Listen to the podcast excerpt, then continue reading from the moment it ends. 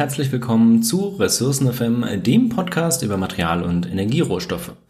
Mein Name ist Martin Hillenbrand und ich darf euch heute hier begrüßen zur 25. Episode am 29.08.2021.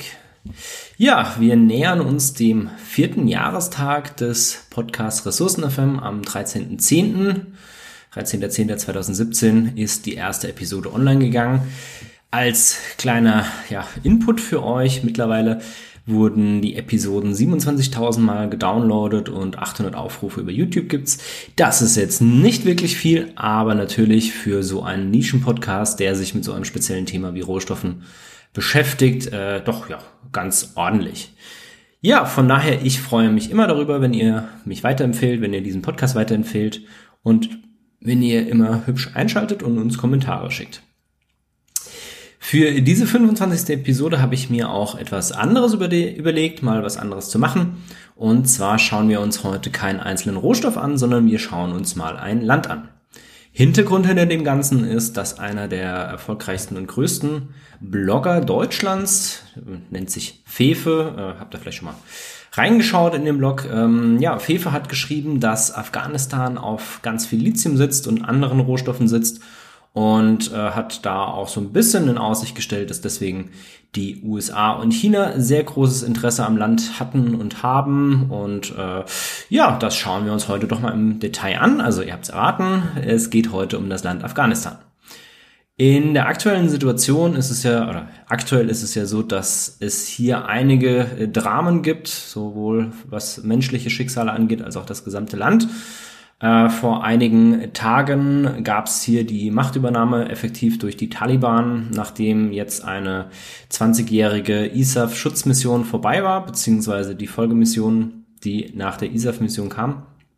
Und äh, ja, deswegen ist das ganze Thema äh, sehr brisant. Ich werde in dieser Podcast-Episode nur am Rande auf die aktuelle Situation in Afghanistan eingehen. Wer hier eine sehr gute Aufarbeitung der militärischen oder der militärstrategischen Situation beziehungsweise der insgesamten Situation, insbesondere auch der Politik in Afghanistan und Deutschland, haben möchte, den verweise ich an dieser Stelle auf den Podcast Sicherheitshalber äh, die haben in ihrer Episode 43 und 47 das Thema Afghanistan aufgegriffen und hier eben ja die militärische und militärstrategische Situation aufgegriffen. Außerdem der Blog Augen geradeaus, der sich auch damit beschäftigt hat und hier immer wieder sehr gute äh, Berichte aus Afghanistan geliefert hat. Außerdem der Twitter-Feed von Eno Lenz. Eno Lenz ist hier ein ähm, ja, jemand, der auch öfters in Afghanistan war, der sich hier auch sehr gut auskennt, der auch sehr früh ähm, viele Entwicklungen ja gesehen hat und die dann über seinen Twitter-Feed veröffentlicht hat. Außerdem zum Abschluss noch der Podcast Lage der Nation, den habe ich auch schon öfters mal hier empfohlen. Die haben sich dann äh, mit der gesamten Situation in Deutschland und den Äußerungen, die jetzt natürlich auch im Wahlkampf äußerst brisant sind, also den Äußerungen von Politikern im Wahlkampf, äh, damit beschäftigt. Alle Links zu den einzelnen Episoden und auch zu dem Blog Augen geradeaus oder dem Twitter-Feed von Innolenz habe ich auch in die Shownotes gepackt. Könnt ihr einfach reinschauen. So, starten wir aber direkt. Für die von euch, die es nicht wissen, was Afghanistan ist, äh, soll es ja immer noch geben. Oder aber für die, die im Geografieunterricht nicht aufgepasst haben, hust, hust, ich gehöre auch dazu. ähm, ja, Afghanistan ist ein Binnenstaat im asiatischen Raum. Und zwar ist es ein Binnenstaat an der Schnittstelle von Südasien, Zentralasien und Vorderasien. Afghanistan grenzt an den Iran, Turkmenistan, Usbekistan, Tadschikistan, die Volksrepublik China und Pakistan. Drei Viertel des Landes bestehen außerdem aus schwer zugänglichen Gebirgsregionen, weswegen es hier auch äh, ja immer sehr schwierig war für ja Invasoren, sage ich jetzt mal, sich dort festzusetzen. Und davon gab es in der Geschichte von Afghanistan einige, kommen aber später auch nochmal darauf zurück. Von den Rohstoffen, um die es ja auch vor allen Dingen heute gehen soll, ähm, gibt es in Afghanistan einige. Ich nenne jetzt einfach mal so einen kleinen Ausschnitt. Und Zwar äh, gibt es dort ja signifikante Vorkommen von Kohle, Kupfer, Eisenerz, teilweise Lithium, Uran, Metalle der seltenen Erden, äh, Chromite, Gold, Zink, Talg, ähm, Schwerspat, Schwefel, Blei, Marmor, Schmucksteine, insbesondere Saphire, Rubine und äh, Lapislazuli, Erdgas, Erdöl und noch ganz viele weitere Rohstoffe. 2010 hat die US-amerikanische äh, Regierung beziehungsweise hier die USGS die afghanische Regierung ähm, unterstützt bei so einer Abschätzung der Rohstoffe im Land. Und zwar haben sie da eben ja äh, den Wert der bis 2007 identifizierten und gefundenen, aber noch nicht genutzten Mineralvorkommen mal abgeschätzt und sind auf einen Wert zwischen 900 und 3000 Milliarden US-Dollar gekommen. So, als 900 bis 3000 Milliarden US-Dollar ist ja doch auch schon eine große Spanne. Und das werdet ihr heute in der heutigen Episode auch immer wieder äh, haben. Äh, es ist von den Zahlen her super schwierig, Aussagen und Informationen zu bekommen. Teilweise widersprechen die sich auch. Und ich versuche hier ein möglichst faktenbasiertes, umfangreiches Bild euch zu geben. Ich werde teilweise auch darauf hinweisen, wenn irgendwo die Zahlen nicht äh, stimmen. Ich muss aber auch dazu sagen, ich habe mich jetzt hier ausschließlich auf Online-Quellen und auf zwei Interviews ähm, beschränkt und dementsprechend ist das doch auch etwas schwierig, ja, hier einfach Informationen zusammenzutragen. Wenn ich hier jetzt sage, dass Afghanistan in diese Länderkonstellation ist, insbesondere auch mit der Volksrepublik China und Pakistan. Ja, China ist bekannt dafür, dass sie in den letzten Jahren ihre Belt and Road Initiative, also die neue Seidenstraße gestartet haben. Und China ist auch insbesondere im afrikanischen Raum dafür bekannt, dass sie Länder, die nennenswerte Rohstoffe haben, ja, dazu überreden oder in Verhandlungen dazu bringen, diese Rohstoffe eben an China zu überlassen, dass Chinesen die abbauen dürfen und nutzen dürfen. Und äh, China hat auch schon seit längerem wirtschaftlichen, politischen Einfluss in Afghanistan aufgebaut und der wächst natürlich auch immer weiter, insbesondere jetzt, wo die Amerikaner und die NATO und die westlichen Staaten sich aus dem Land zurückziehen. Ähm, ja, sowohl China als auch die USA, beziehungsweise eigentlich China und Pakistan, sind auch seit längerem an der Intensivierung der wirtschaftlichen Beziehungen interessiert. Chinesische Direktinvestitionen im Land kommen vor allem dem Rohstoffabbau zugute. Was mich überrascht hat, ist, dass ich bei meiner Recherche gar nicht so viele amerikanische Projekte zum Thema Rohstoffe in Afghanistan gefunden habe. Also es gab eine relativ große Zusammenarbeit der USGS im Bereich Vermessung mit, also zusammen mit den afghanischen Behörden, um eben eine Vermessung zu machen aber direkte Explorationen waren relativ selten. Ich habe ein einziges Projekt gefunden, wo nachweislich eine amerikanische Bank mit beteiligt war, aber alle anderen Projekte waren eher nicht von amerikanischen Unternehmen dominiert. Soweit ich das weiß. Ist immer schwierig, da auch Einblick zu haben und äh, ja, sich dann Überblick zu verschaffen. Ich hatte die Gelegenheit mit äh, George Schwartz äh, oder Schwarz, einem Captain der US Army, der 2013 in Herat in Afghanistan als Verbindungsoffizier im Einsatz war, dem auch Fragen zu stellen. Der hat jetzt natürlich eine äh, sehr amerikanische Sicht auf die Dinge und der war damals dort auch nicht im Rohstoffsektor tätig, sondern eben ähm, eher in irgendwelchen militärischen Angelegenheiten involviert. Aber der hat mir da auch ein paar ganz gute Tipps gegeben zu Quellen und Co.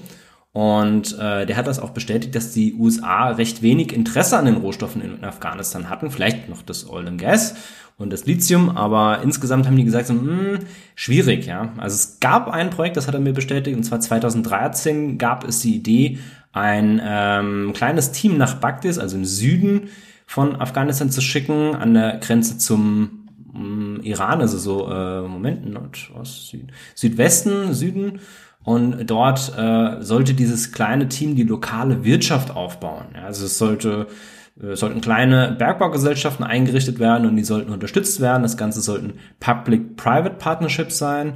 Und das State Department hat hier eben äh, Contractor zur Verfügung gestellt. Also Contractor sind einfach Auftragsnehmer, also Söldner zum Teil oder eben auch ja andere Support-Einheiten, ähm, die dann von dem State Department bezahlt wurden und die hier die lokale Wirtschaft unterstützen sollten. Also vor allen Dingen eben auch militärische Einheiten.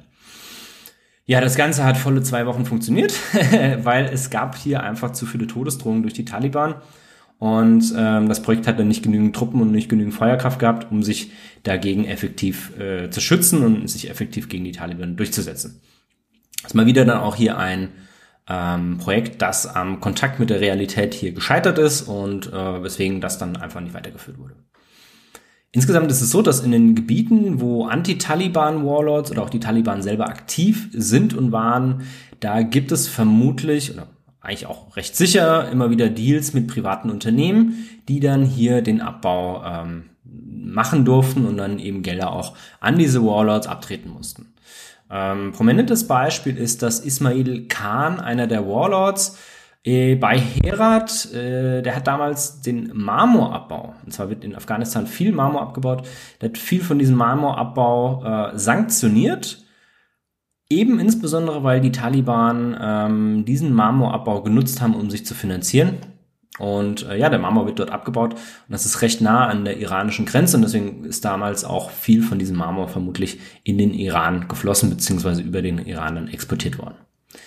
Vermutlich gibt es aber eben immer noch weitere Unternehmen, die in Abstimmung mit den Taliban oder mit den Anti-Taliban-Warlords aktiv sind. Das ist aber jetzt auch alles Spekulation. Insgesamt äh, muss man hier sehr, sehr vorsichtig sein, ähm, um zu schauen, wie die Lage vor Ort ist. Die wechselt sich ja auch sehr schnell. Das hat man jetzt gesehen mit der Machtübernahme der Taliban in wenigen äh, Wochen. Und dann verändern sich hier natürlich auch die äh, Situationen, was solche Projekte angeht. Insgesamt ist es oft so, dass die Produkte aus äh, den Förderungen oft dann in den Iran oder nach Turkmenistan verkauft wurden und werden und äh, ja oder eben nach Pakistan. Ja, da läuft auch viel hin. Kommen wir mal ein bisschen drauf an, welche Grenze da näher dran ist. Insgesamt passt das aber nicht so ganz zu dem, was man im Internet oft liest, insbesondere auf Reddit oder Twitter oder sowas. Da hat man ja immer wieder die äh, neu ernannten ehemaligen Corona-Experten, die jetzt Afghanistan-Experten sind. Ich bin übrigens kein Afghanistan-Experte, das sage ich definitiv hier jetzt auch. Ja, äh, alles, was ich sage, kann auch falsch sein. Ich habe es natürlich alles äh, möglichst gut versucht zu recherchieren, aber ähm, wie gesagt, ist schwierig. Bin kein Afghanistan-Experte, habe mich das jetzt selber alles nur eingelesen. Ja, das widerspricht aber so dieser langläufigen Meinung und mein Eindruck ist, dass vieles, was von Afghanistan bekannt ist, nicht so ganz stimmt. Ja. Und ähm, ja, wenn wir uns anschauen, warum das denn auch gar keinen Sinn macht, dass die Amerikaner jetzt sehr, sehr stark eingebunden sind oder ein großes Interesse an den Rohstoffen in Afghanistan haben, dann muss man sich auch anschauen, wie ist denn Afghanistan aufgebaut. Und zwar gliedert sich Afghanistan in 34 Provinzen, die wiederum in 329 Distrikte unterteilt sind. Den Provinzen steht jeweils ein äh, Gouverneur vor, der dann von der Regierung in Kabul ernannt wurde in der Vergangenheit oder einfach nur bestätigt wurde. Hat auch übrigens dazu geführt, dass hier dann oft aus äh, der zentralen Regierung in Kabul irgendwelche Gouverneure ernannt wurden, die aber dann keinen Rückhalt in der Provinz hatten, aber das ist nochmal eine ganz andere Geschichte. Ja. Äh, ich hatte es ja schon gesagt, was die angrenzenden Länder sind und ich hatte insbesondere auch gesagt, drei Viertel des Landes bestehen aus fair zugänglichen Gebirgsregionen. Ja, das zeigt auch schon, naja, wenn ich jetzt hier äh, Rohstoffe abbaue, wie will ich denn denn außer Landes schaffen? Ja, ich werde jetzt nicht mit dem Flugzeug irgendwie meine Kohle außer Landes fliegen, um die dann irgendwo zu verheizen. Das geht vielleicht noch bei Edelsteinen oder bei wertvolleren Sachen wie Gold, aber das hört dann auf. Eisenerz wird man nicht mit dem Flugzeug transportieren, macht man nicht. Ja. Und deswegen, selbst wenn die Amerikaner die Rohstoffe, die sie in Afghanistan abbauen hätten können, wenn sie die abgebaut hätten, wie wollen sie sie denn nach außer Landes bringen? Ja? äh, Turkmenistan, Usbekistan, Tschetschikistan, Iran, Volksrepublik China und Pakistan sind jetzt nicht unbedingt die größten Freunde von den Amerikanern. Ja, gut, Pakistan kann man jetzt nochmal drüber streiten, aber Pakistan steht ja auch sehr stark im Verdacht, ähm, die Taliban zu unterstützen. Deswegen, also äh, stelle ich mir schwierig vor, wie man da denn eine Rohstoffwirtschaft aufbauen will, die dann ähm, auch hier entsprechend ausgenutzt werden kann. Es macht außerdem auch keinen Sinn, wenn man Rohstoffe abbauen möchte, eine ja, leider Gottes stabile despotische Regierung auszutauschen. Schauen wir uns Länder an, in denen Rohstoffe sehr stark ausgebeutet werden, dann gibt es etwas, das nennt sich Ressourcenfluch. Ja, das habe ich auch schon mal öfters erwähnt. Und äh, das bedeutet eigentlich, wenn ich Rohstoffe abbaue, begünstigt das in den meisten Fällen eine ähm, zentralisierte despotische Macht, also einen Diktator, weil der halt einfach wenig Leute braucht, um die Rohstoffe abzubauen in der Regel. Und ähm, wenn er sich darüber finanziert, braucht er keine Steuereinnahmen und dementsprechend kümmert er sich darum, dass seine Bergbaugesellschaften abgesichert sind und der Rest vom Land interessiert ihn nicht. Und warum sollten die Amerikaner anfangen, jetzt hier die Taliban zu entmachten und einen demokratischen Prozess anzustoßen, der super chaotisch ist, wo alles Mögliche passieren kann, was das gesamte Land dann auch in gewisser Weise destabilisiert, ja. Also, bei Gott, ich will die Taliban nicht verteidigen, tue ich auch nicht, ja. Aber wenn es mir nur um die Rohstoffe geht, dann arrangiere ich mich lieber mit den Taliban und baue die Rohstoffe ab, habe ich gar keinen Stress damit, als wenn ich da jetzt irgendwie einen demokratischen Prozess ansetze. Ja.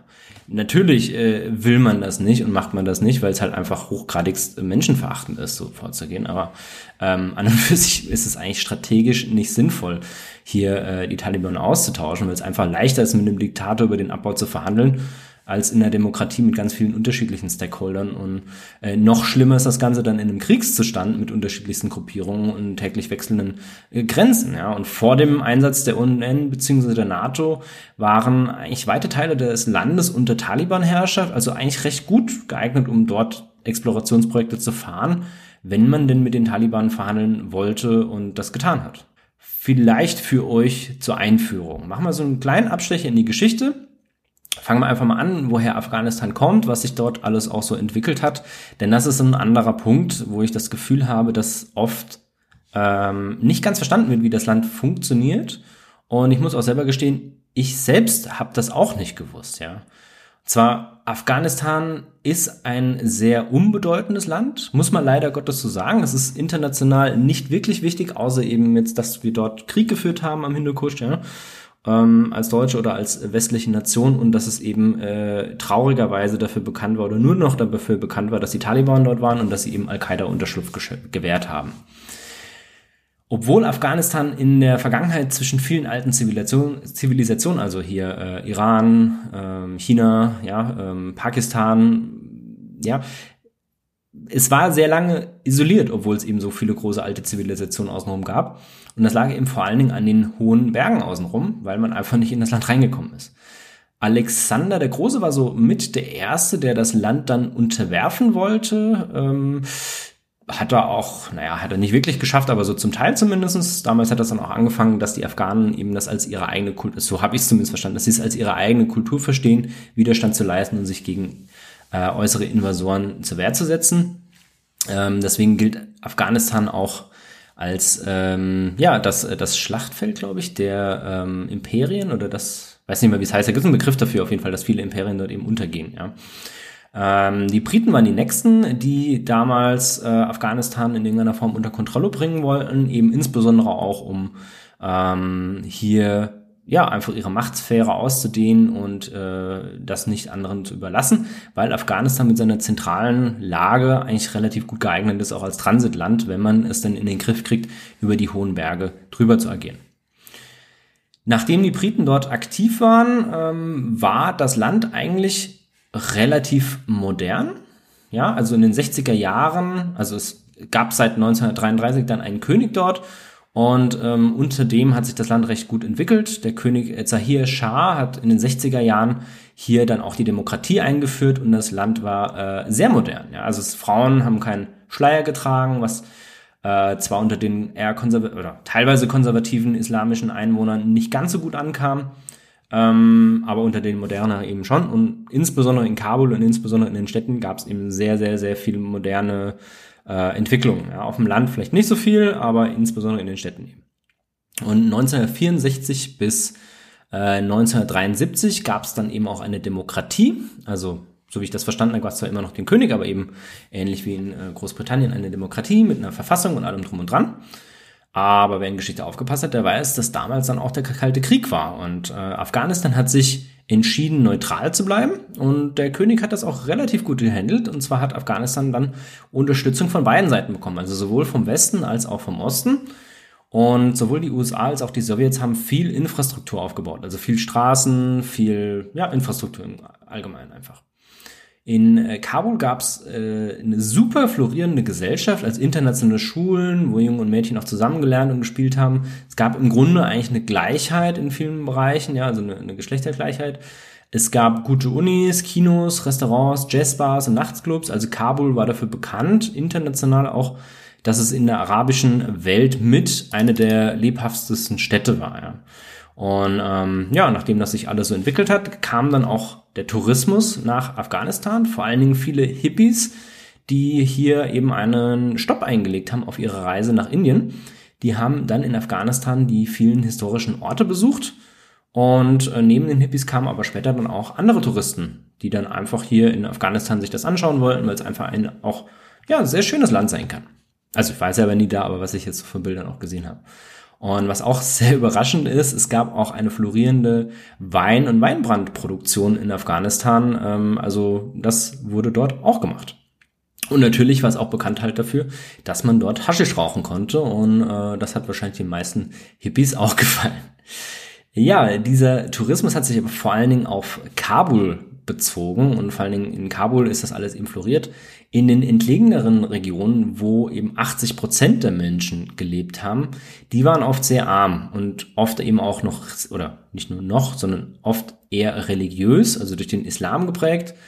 Und ähm, ja, im Endeffekt hatte man ein fast aristokratisches System, weil 40 Familien in Kabul, in den großen Städten insgesamt das Land beherrscht haben. Ja, und diese 40 Familien, die haben die Macht so unter sich aufgeteilt, aber ähm, ja, die Landbevölkerung war da nicht so wirklich beteiligt. Und wenn man jetzt auch drüber nachdenkt, so kalter Krieg, da gab es ja viele Ideen, die dann auch dort entwickelt wurden, so Kommunismus, Sozialismus, äh, vielleicht auch islamische Revolutionen und ähm, ja, diese Ideen sind natürlich dann irgendwann auch nach Afghanistan gekommen.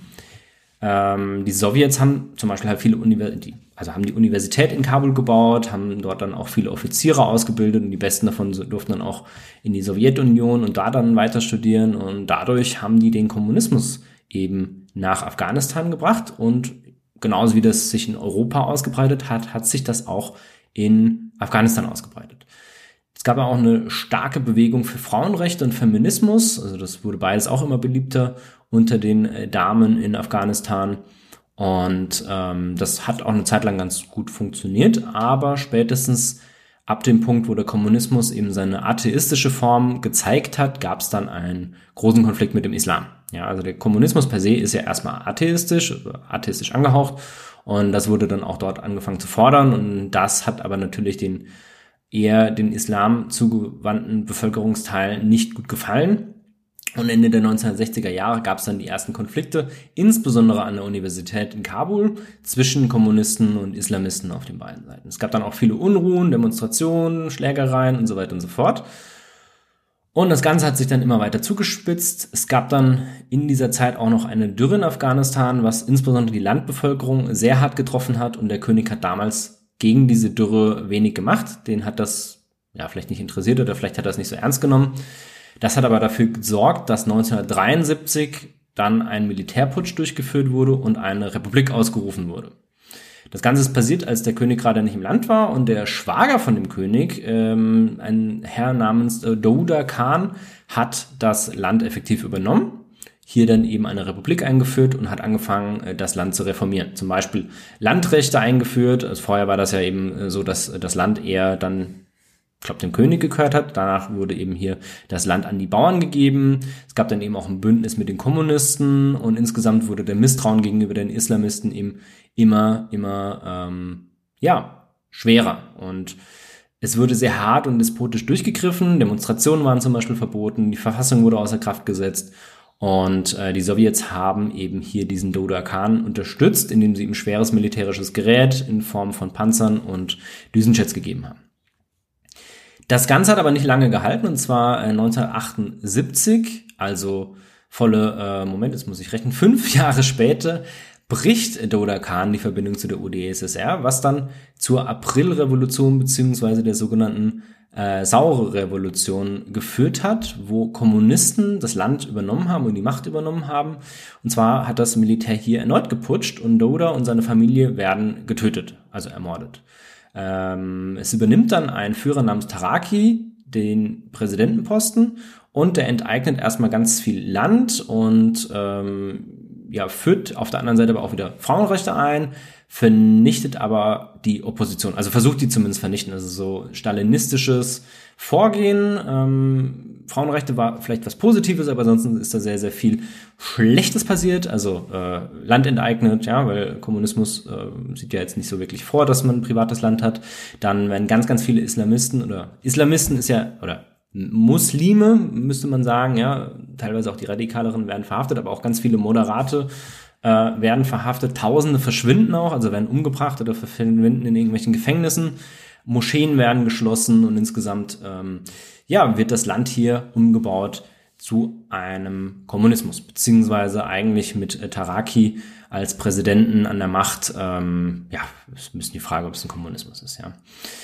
Das geht aber auch nicht lange gut und zwar folgt darauf eine islamische Revolution. Von Pakistan wird das Ganze auch unterstützt und zwar übernimmt Amin den Präsidentenposten. Amin war der ehemalige Vizepräsident von Taraki und äh, der übernimmt dann eben diese Präsidentschaft von Taraki.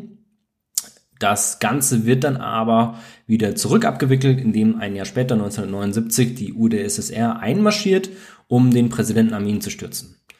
Ähm, das schaffen sie auch, indem sie ihn, glaube ich, äh, umbringen, wenn ich mich nicht täusche.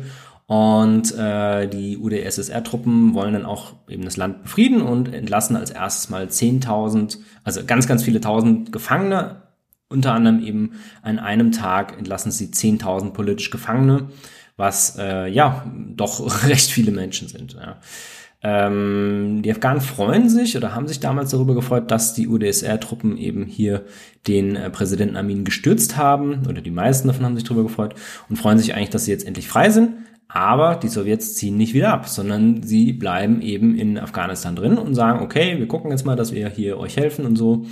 Und äh, ja, das passt den Afghanen nicht. Es organisiert sich ein afghanischer Widerstand gegen die Sowjets, was dann auch wieder in einem Bürgerkrieg mündet. Ja.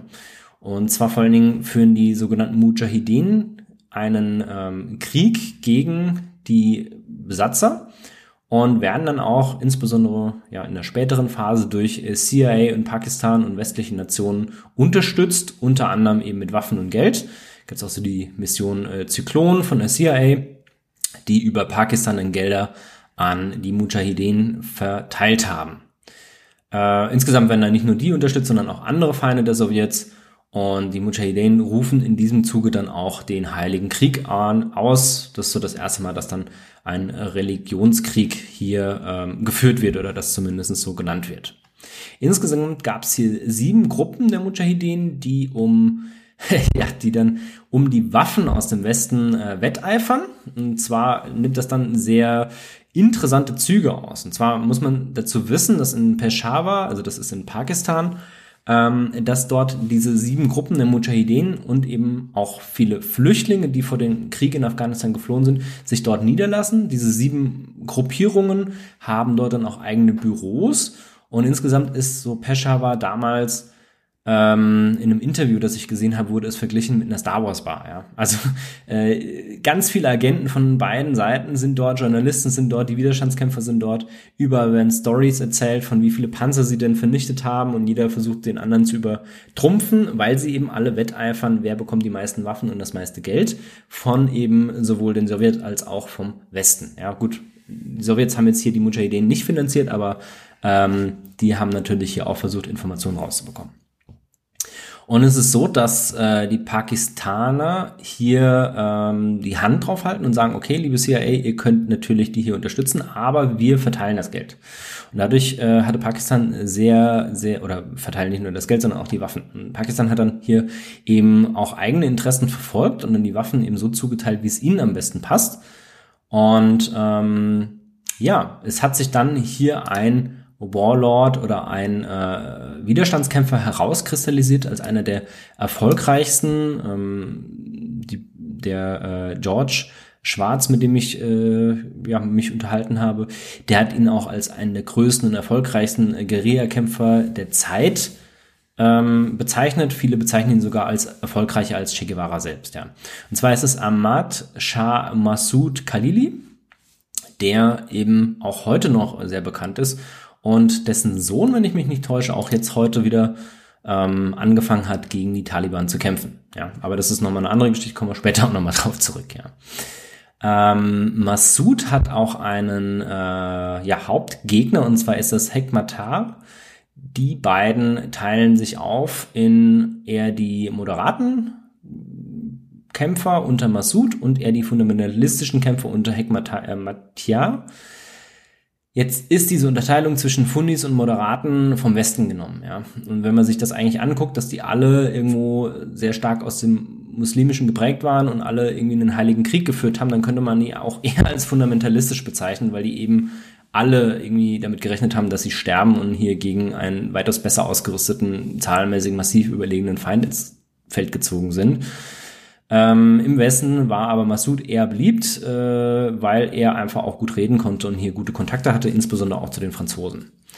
Es war so, dass die, all diese Gruppen, diese sieben Gruppen kämpfen vor allen Dingen gegen die Sowjets, aber auch untereinander kämpfen gegeneinander. Und das ist äh, etwas Neues gewesen. Also sie haben sich gegenseitig bekämpft und eben auch die Sowjets bekämpft.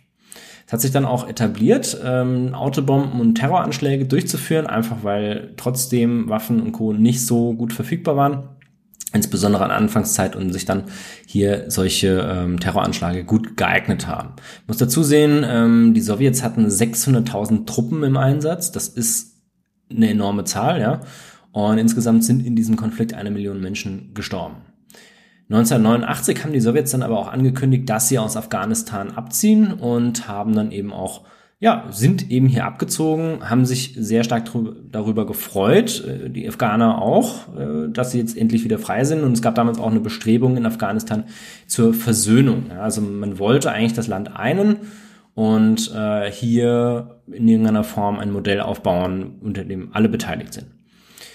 Jetzt wurde die Regierung aber weiterhin von den Sowjets unterstützt und das Ganze hat auch nicht so ganz geklappt. Und 1992, also drei Jahre später, wird dann die sowjetgestützte Regierung endgültig gestürzt. 1992 hat dann auch Massoud Kabul besetzt. Äh, man muss dazu sehen, dass eben alle diese äh, Milizenführer oder alle diese Warlords eben ähm, darum gewetteifert haben, wer denn Kabul als erstes besetzt. Deswegen gab es so einen Run auf Kabul. Während Massoud Kabul besetzt hat, hat aber sein ähm, Gegner Hekmatai äh, im Süden von Afghanistan äh, sich festgesetzt und ähm, ja, diese Rivalität zwischen den beiden ufert dann wieder aus in einem ähm, Bürgerkrieg. Und zwar haben die beiden dann in Kabul gegeneinander gekämpft. Ja, blöderweise in Kabul, da waren damals sehr viele Zivilisten und dadurch sind auch sehr viele Menschen damals gestorben. Hekmatai wird durch Pakistan unterstützt, Massoud eben eher durch den Westen. Aber insgesamt ist das super konfus, wer wen wie unterstützt hat. Und das ist alles auch ein bisschen äh, schwierig, weil eigentlich der Pakistan und der Westen auch weiterhin da zusammengearbeitet haben. Ähm, 1994 tritt dann eine neue Gruppierung das erste Mal in Afghanistan in Aktion, und zwar die sogenannten Taliban. Taliban bedeutet übersetzt Schüler. Und zwar sind das Schüler aus pakistanischen Religionsschulen, eben insbesondere in dieser Region in Pakistan, wo viele afghanische Flüchtlinge hingegangen sind, in Peshawar. Und zwar diese afghanischen Flüchtlinge sind eben nach Pakistan geflohen und insbesondere die Kinder von denen wurden dann in Religionsschulen ja praktisch ausgebildet zu Taliban und ähm, sind dann eben zurück nach Afghanistan, um Afghanistan unter eine islamische Herrschaft zu stellen. 1993 bis 2001 gab es in Peshawar übrigens auch zwei Gästehäuser, die von Osama bin Laden geführt wurden. Osama bin Laden, muss man dazu wissen, ist ein äh, Millionär damals, glaube ich, schon gewesen, der auch im Westen immer mal wieder aktiv war und der eben auch insbesondere in Saudi-Arabien aktiv war. Der hat hier zwei Gästehäuser aufgebaut für afghanische Flüchtlinge und äh, aber nicht nur. Und es wird gesagt, dass die Gästeliste dieses Hauses so die erste Liste oder das erste Dokument war oder das erste Mal, dass äh, Al-Qaida in Kraft getreten ist. Ja? Also diese Gästeliste wurde hier wohl verwendet als eben, okay, das ist Al-Qaida.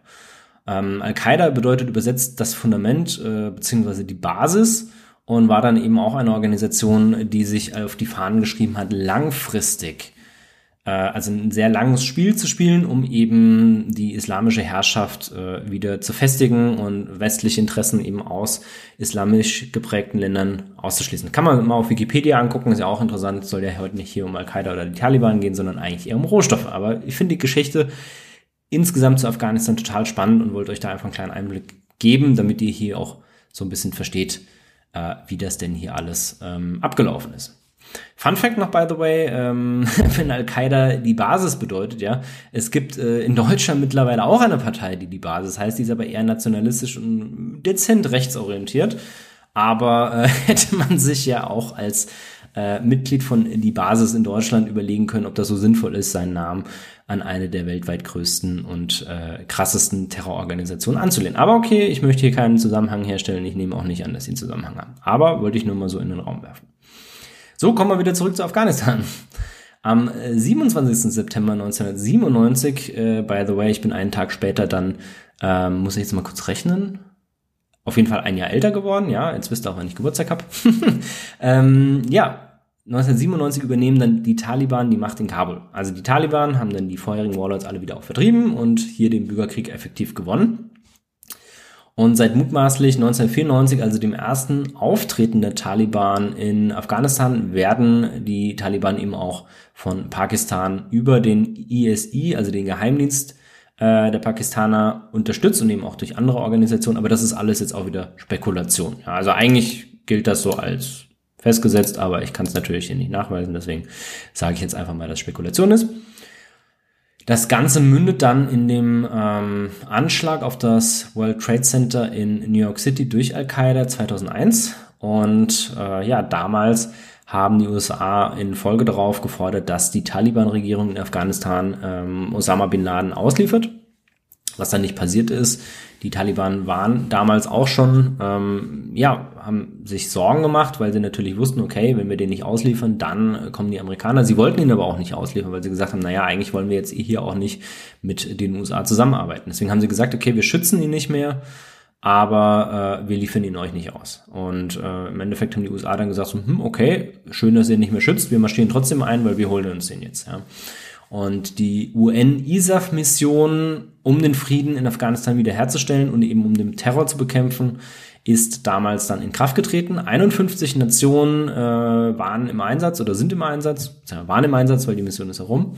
Unter der Leitung eben der NATO und insbesondere der Amerikaner sind dann in Afghanistan ähm, ja eingefallen, kann man sagen, und haben hier dann angefangen, das Land eben zu besetzen und hier gegen den Terror zu kämpfen beziehungsweise das Land zu besetzen, ist immer so eine Frage, weil am Anfang wurden die eigentlich noch recht äh, freudig begrüßt, weil eben die Taliban damals ja eine sehr harte, ähm, ja, eine harte Diktatur im Grunde durchgesetzt haben. Sie haben eben die Frauenrechte sehr, sehr empfindlich beschnitten. Äh, es gab viele Hinrichtungen, im Grunde einfach, ja, kein, kein wirkliches, ähm, ja, keine Demokratie mehr, einfach eben eine despotische Herrschaft.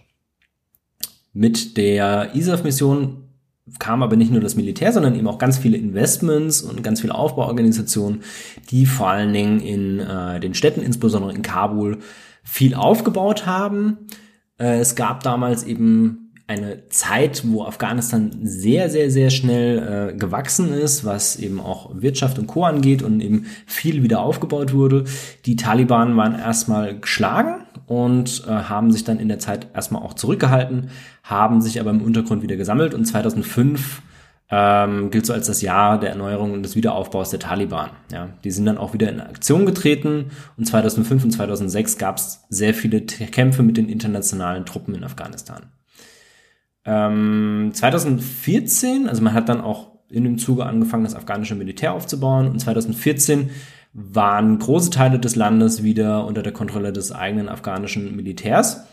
Aber das Militär wurde sehr, sehr groß aufgebaut und das hat hohe Kosten verursacht. Ja, und man geht so aus, dass circa viermal so hohe Ausgaben für das Militär nötig waren, wie der Staat insgesamt eingenommen hat. Und es wurde sehr stark eben von ähm, UN, NATO und Co. finanziert.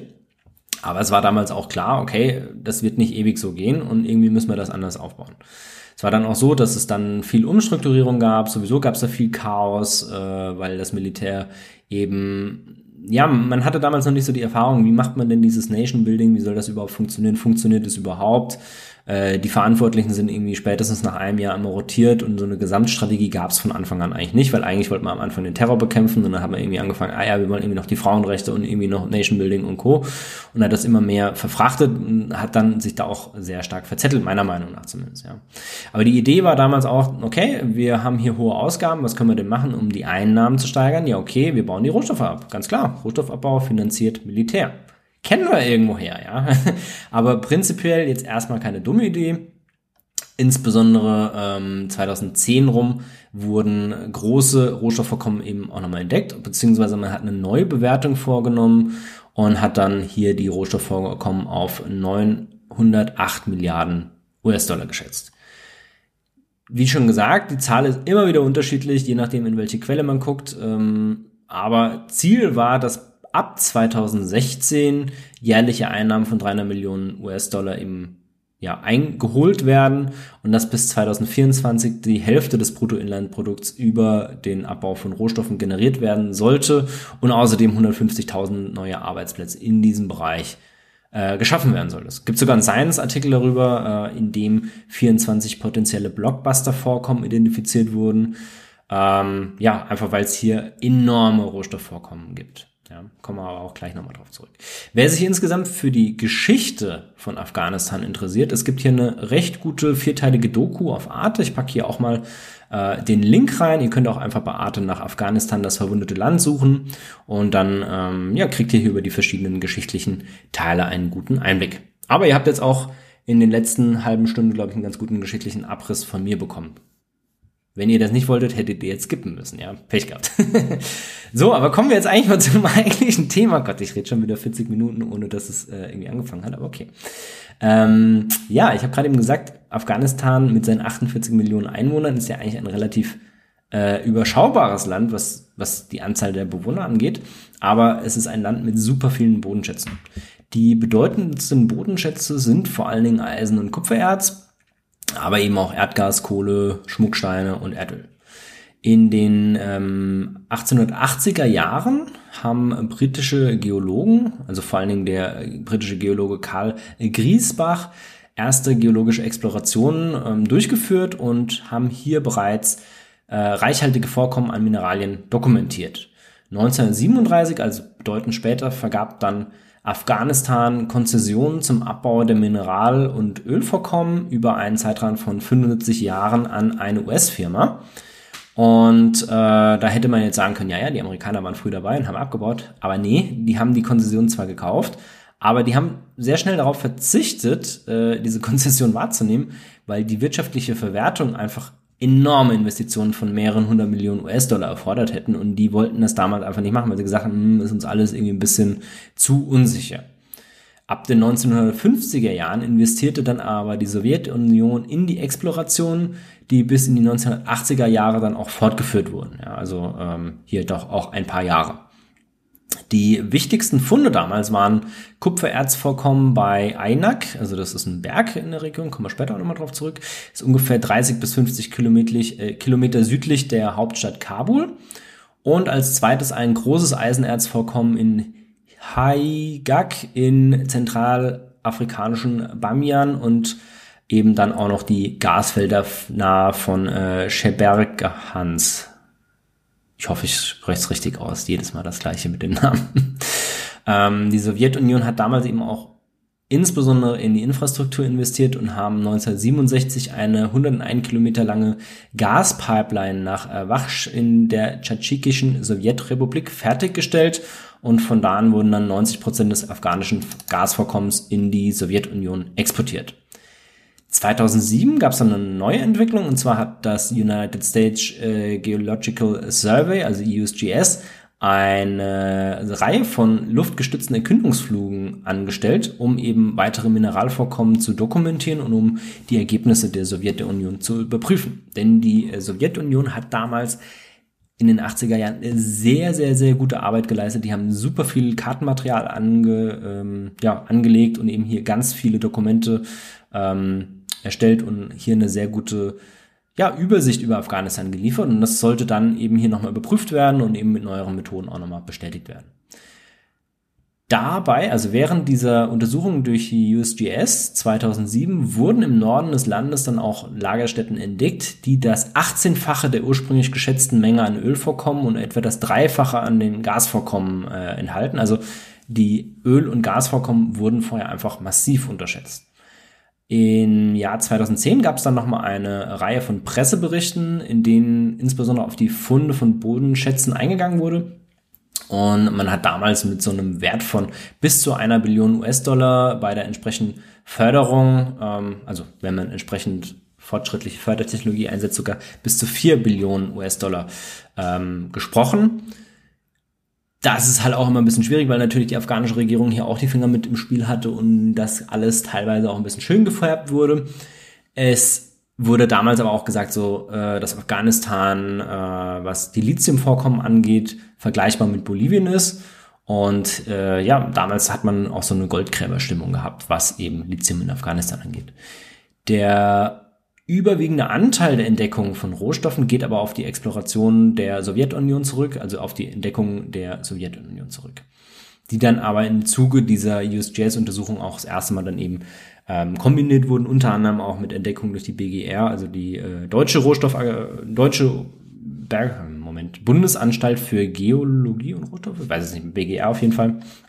Und ähm, ja, das äh, war dann damals äh, bis 2010 der Fall.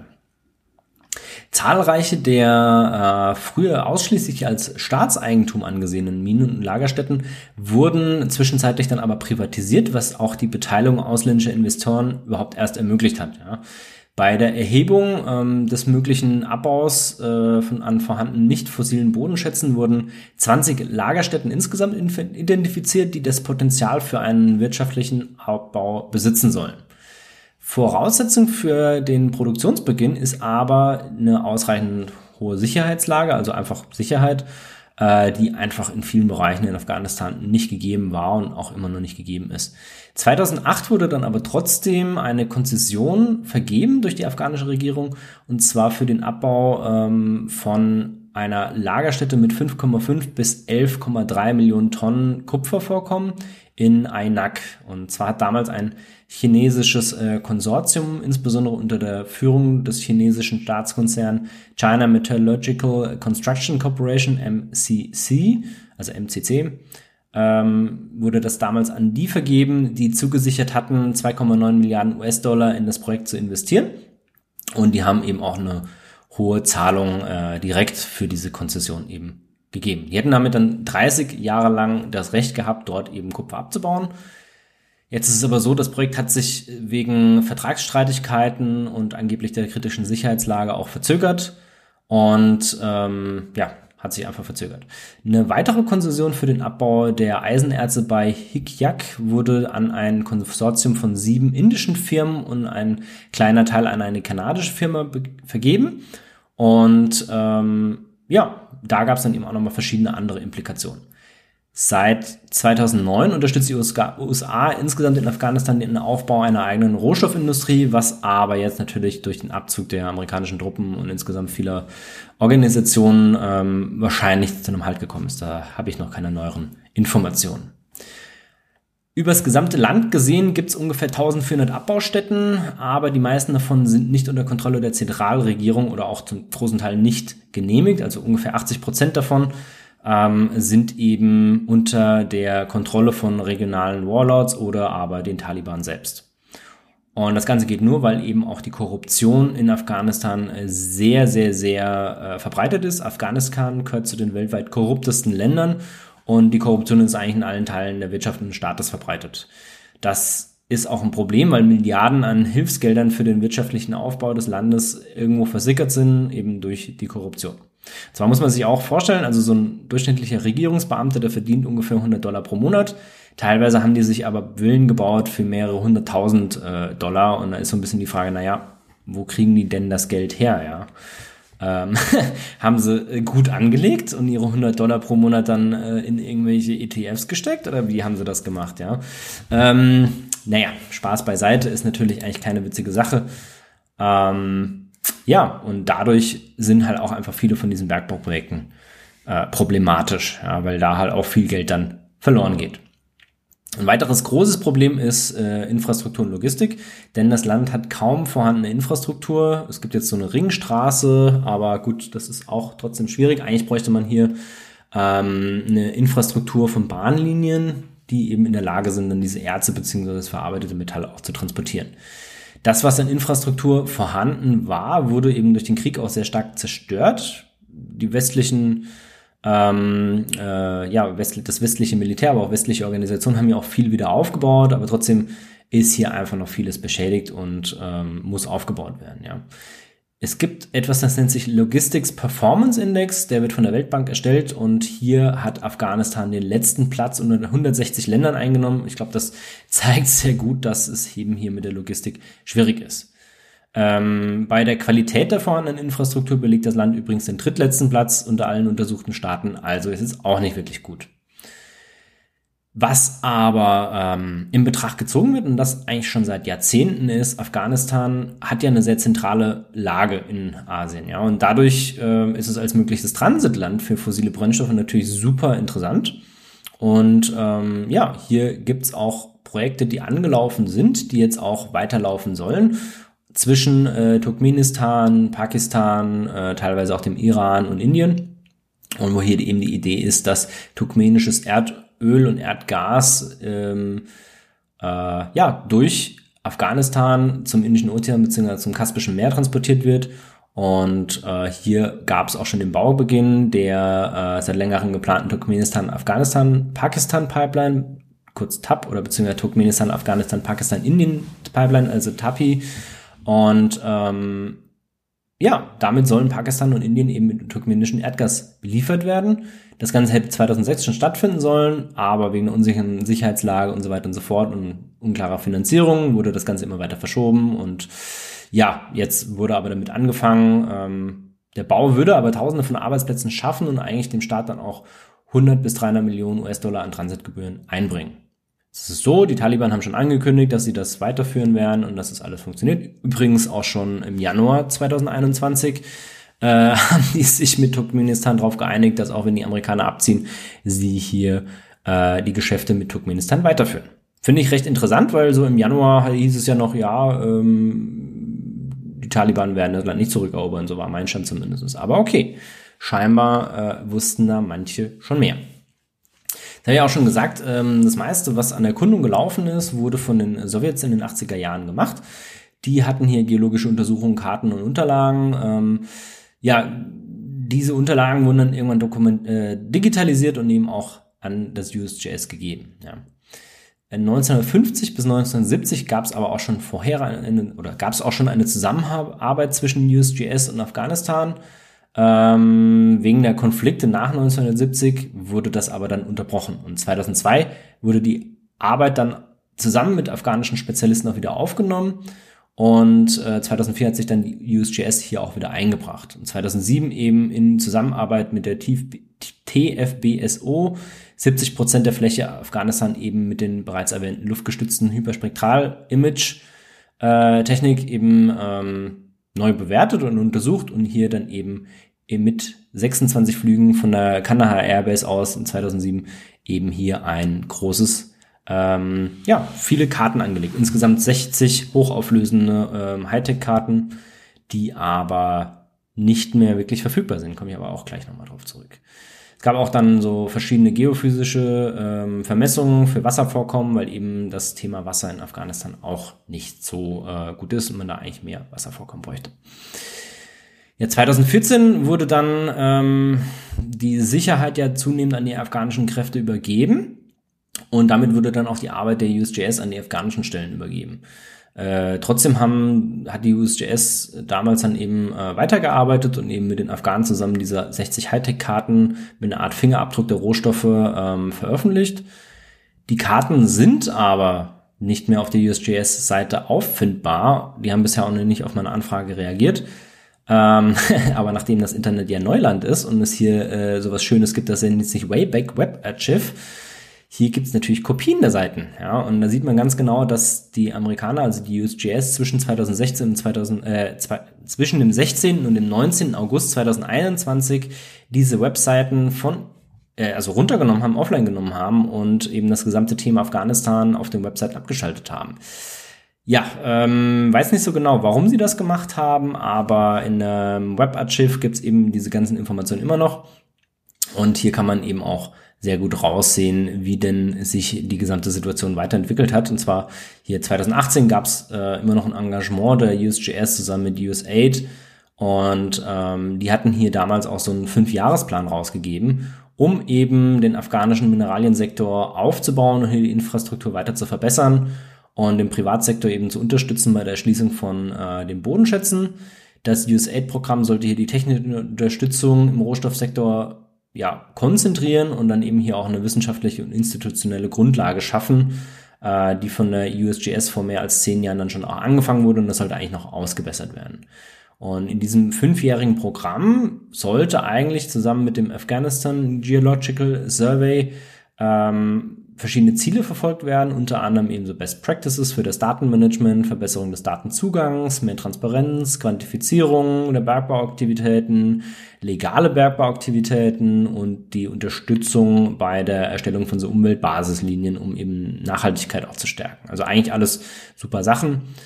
Ähm, Jetzt ist 2018 erst drei Jahre her. Äh, ich bin mir nicht ganz sicher, wie weit die damit gekommen sind, aber die ganzen Informationen packe ich euch auch mal in die Show Notes. Wer sich da ein bisschen tiefer einlesen will, der kann hier gerne mal reinschauen. Ja. Und ähm, finde ich insgesamt sehr interessant. Es ist auch so, dass ich eine Liste habe von allen Provinzen mit den jeweiligen Rohstoffen. Das packe ich euch auch hier rein. Und insgesamt auch Kartenmaterial. Und insgesamt ist es vielleicht auch manchmal ganz sinnvoll, wenn ich von irgendwelchen Ortschaften oder sowas spreche. Ich packe euch ganz am Anfang der Shownotes zwei Karten rein, die hier eben sinnvoll sind, wenn ihr hier zuhört, damit ihr so ein bisschen auch gucken könnt, wo befinden wir uns denn gerade in Afghanistan. Ja, ich habe es vorhin erwähnt und ich würde jetzt einfach mal auf die einzelnen äh, Rohstoffe eingehen, denn das ist eigentlich mit das Interessanteste, wie denn die Lage ist bezüglich einzelner Rohstoffe. Einer der interessantesten Rohstoffe, der in Afghanistan abgebaut werden könnte, ist Lithium. Ja, 2010, ich habe es ja vorhin auch schon erwähnt, 2010 wurde Afghanistan als das Saudi-Arabien des Lithiums tituliert. Äh, das hat äh, stand in einem Pentagon-Bericht drin, äh, aus dem die New York Times dann zitiert hat. Und äh, die Vorkommen wurden eben mit den Vorkommen in Bolivien verglichen. Es geht hier insgesamt um unberührte Bodenschätze im Wert von eben zwischen einer Billion US-Dollar, ähm, ungefähr 825 Milliarden Euro. Ja, je nachdem, wie man es ausbeutet, halt 4 Milliarden möglich, ja, aber das ist auch immer so ein bisschen, die Angaben unterscheiden sich hier. Manche Journalisten sagen, das gilt nur für das Lithium, manche sagen insgesamt. Äh, ich glaube, es ist eher insgesamt, weil nur das Lithium selber macht eigentlich keinen Sinn, dass so viel ist. Ja. Neben Lithium könnte hier eben auch ähm, ja, Eisen, Kupfer, Kobalt und Gold abgebaut werden, aber kommen wir später nochmal drauf zurück. Aber das stand alles in diesem Bericht drin. Äh, und der damalige General für Afghanistan, David äh, Petreus, hat gesagt, das Potenzial ist hier eben atemberaubend. Ja. Und er war damals eben Oberkommandeur der, der US- und NATO-Truppen. Und ähm, ja, die Afghanen selber waren dann auch sehr euphorisch und haben gesagt, okay, das wird das Rückgrat der afghanischen Wirtschaft. Insgesamt auf Lithium bezogen wurden zwölf Gesteinsvorkommen mit Lithiummineralien ähm, in der Provinz Lakman und Nangarhar identifiziert, aber auch in den Provinzen Badkashan und äh, Uruzgan wurden eben einige Vorkommen identifiziert. Es gibt ja auch einen also es gäbe einen offiziellen Bericht auf der afghanischen Webseite, äh, den habe ich jetzt aber leider nicht gefunden. Was ich aber gefunden habe, ist, dass mit eine, also mit die wichtigsten Vorkommen sind hier Pegmatit-Vorkommen in den Lithium enthalten ist und eben große äh, ja, Lithium-Salzlaugenvorkommen, die hier identifiziert wurden, und zwar in einem oder unter einem ausgetrockneten Salzsee, der sich ähm, vom Zentrum bis nach Osten, Ostafghanistan erstreckend in der Provinz Ghazni verbirgt oder dort eben ist. Findet man auch auf Wikipedia. Wenn man Afghanistan anguckt, dann sieht man hier eben auch, dass der Salzsee erwähnt wird. Ähm, die Vorkommen an oder die Ressourcen, die gemessenen Ressourcen in Afghanistan für äh, Lithiumoxid betragen 3,8 Millionen Tonnen und eben vor allen Dingen durch diese reichhaltig vorhandenen Pegmatitfelder, die vor allem im Nordosten Afghanistans äh, angesiedelt sind die neben Lithium aber auch andere äh, Materialien wie Beryllium, äh, Quarz, Feldspat, Glimmer, Edelsteine, Tantal, Niob und Cäsium enthalten können. Und die wären eben insbesondere auch interessant für die lokale Glas-, Chemie- oder Handwerksindustrie, wenn sie denn äh, existent wäre. Wobei Handwerksindustrie gibt's Glas auch, Chemie weiß ich jetzt gar nicht so genau.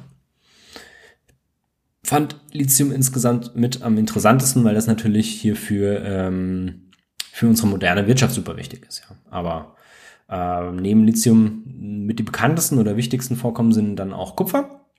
Und zwar gibt's hier eine Reihe von Gebieten, in denen ähm, verschiedene Kupfervorkommen sowohl im Sedimentgestein als auch in Verbindung mit porphyrischen Eruptivgesteinen vorhanden sind. Die bekanntesten Kupferlagerstätten in Afghanistan sind eben, wie schon ja, von mir gesagt, in Ainak, aber auch in äh, Daban, äh, Javkar und Taghar gibt's Lagerstätten, beziehungsweise die Lagerstätten heißen so. Und insgesamt wird hier vermutet, dass die Ressourcen 12,3 Millionen Tonnen Kupfer enthalten. Zum Vergleich an dieser Stelle, beziehungsweise nur äh, die, die Vorkommen in Ainak, Na, also auch wieder so ein bisschen schwierig rauszulesen, wofür jetzt diese Angaben gelten. Aber insgesamt kann man jetzt mal sagen, okay, 12,3 Millionen Tonnen Kupfer, äh, das abgebaut werden könnte. Zum Vergleich, Chile, also Chile, der Hauptproduzent für Kupfer weltweit laut USGS, die haben im gesamten Land Reserven von 200 Millionen Tonnen. Und China, die da auch ja, insgesamt beim Rohstoffen immer recht vorne mit dabei sind, die haben circa 26 Millionen. Ja. Also 12,3 Millionen Tonnen in Afghanistan, 26 Millionen in China. Das bedeutet, ähm, die Afghanen haben hier 0,5 Prozent der weltweiten identifizierten Reserven. Das ist schon nicht wenig dafür, dass Afghanistan jetzt nicht so das große Land ist. Ja. Die USGS geht auch davon aus, dass äh, eben in den Gebieten des Kabul und des Loga-Beckens wahrscheinlich noch weitere unentdeckte Sedimentkupferlagerstätten ähnlich der Lagerstätte von Ainak äh, vorhanden sind und schätzt hier eben, dass äh, 16,9 Millionen Tonnen äh, Kupfer, 7670 Tonnen Silber und 601.500 Tonnen Kobalt hier noch enthalten sein könnten. Die Gesamtmenge von 29,4 Millionen Tonnen Kupfer das wäre dann ähm, mehr als China hat. Ähm, ja, da, wenn das denn stimmt, dann würde hier das Kupfer zu der bedeutendsten Nicht-Eisen-Metallressource in Afghanistan werden. Ja.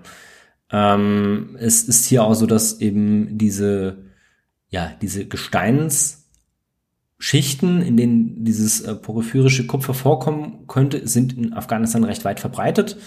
Und ähm, über die spezifischen Merkmale dieser Kupfervorkommen ist noch relativ wenig bekannt und deswegen sind auch noch keine weiteren bekannten Lagerstätten einfach da. Ja. Aber man kann das so ein bisschen abschätzen und kommt dann eben drauf, dass hier einfach viel Kupfer abgebaut werden könnte.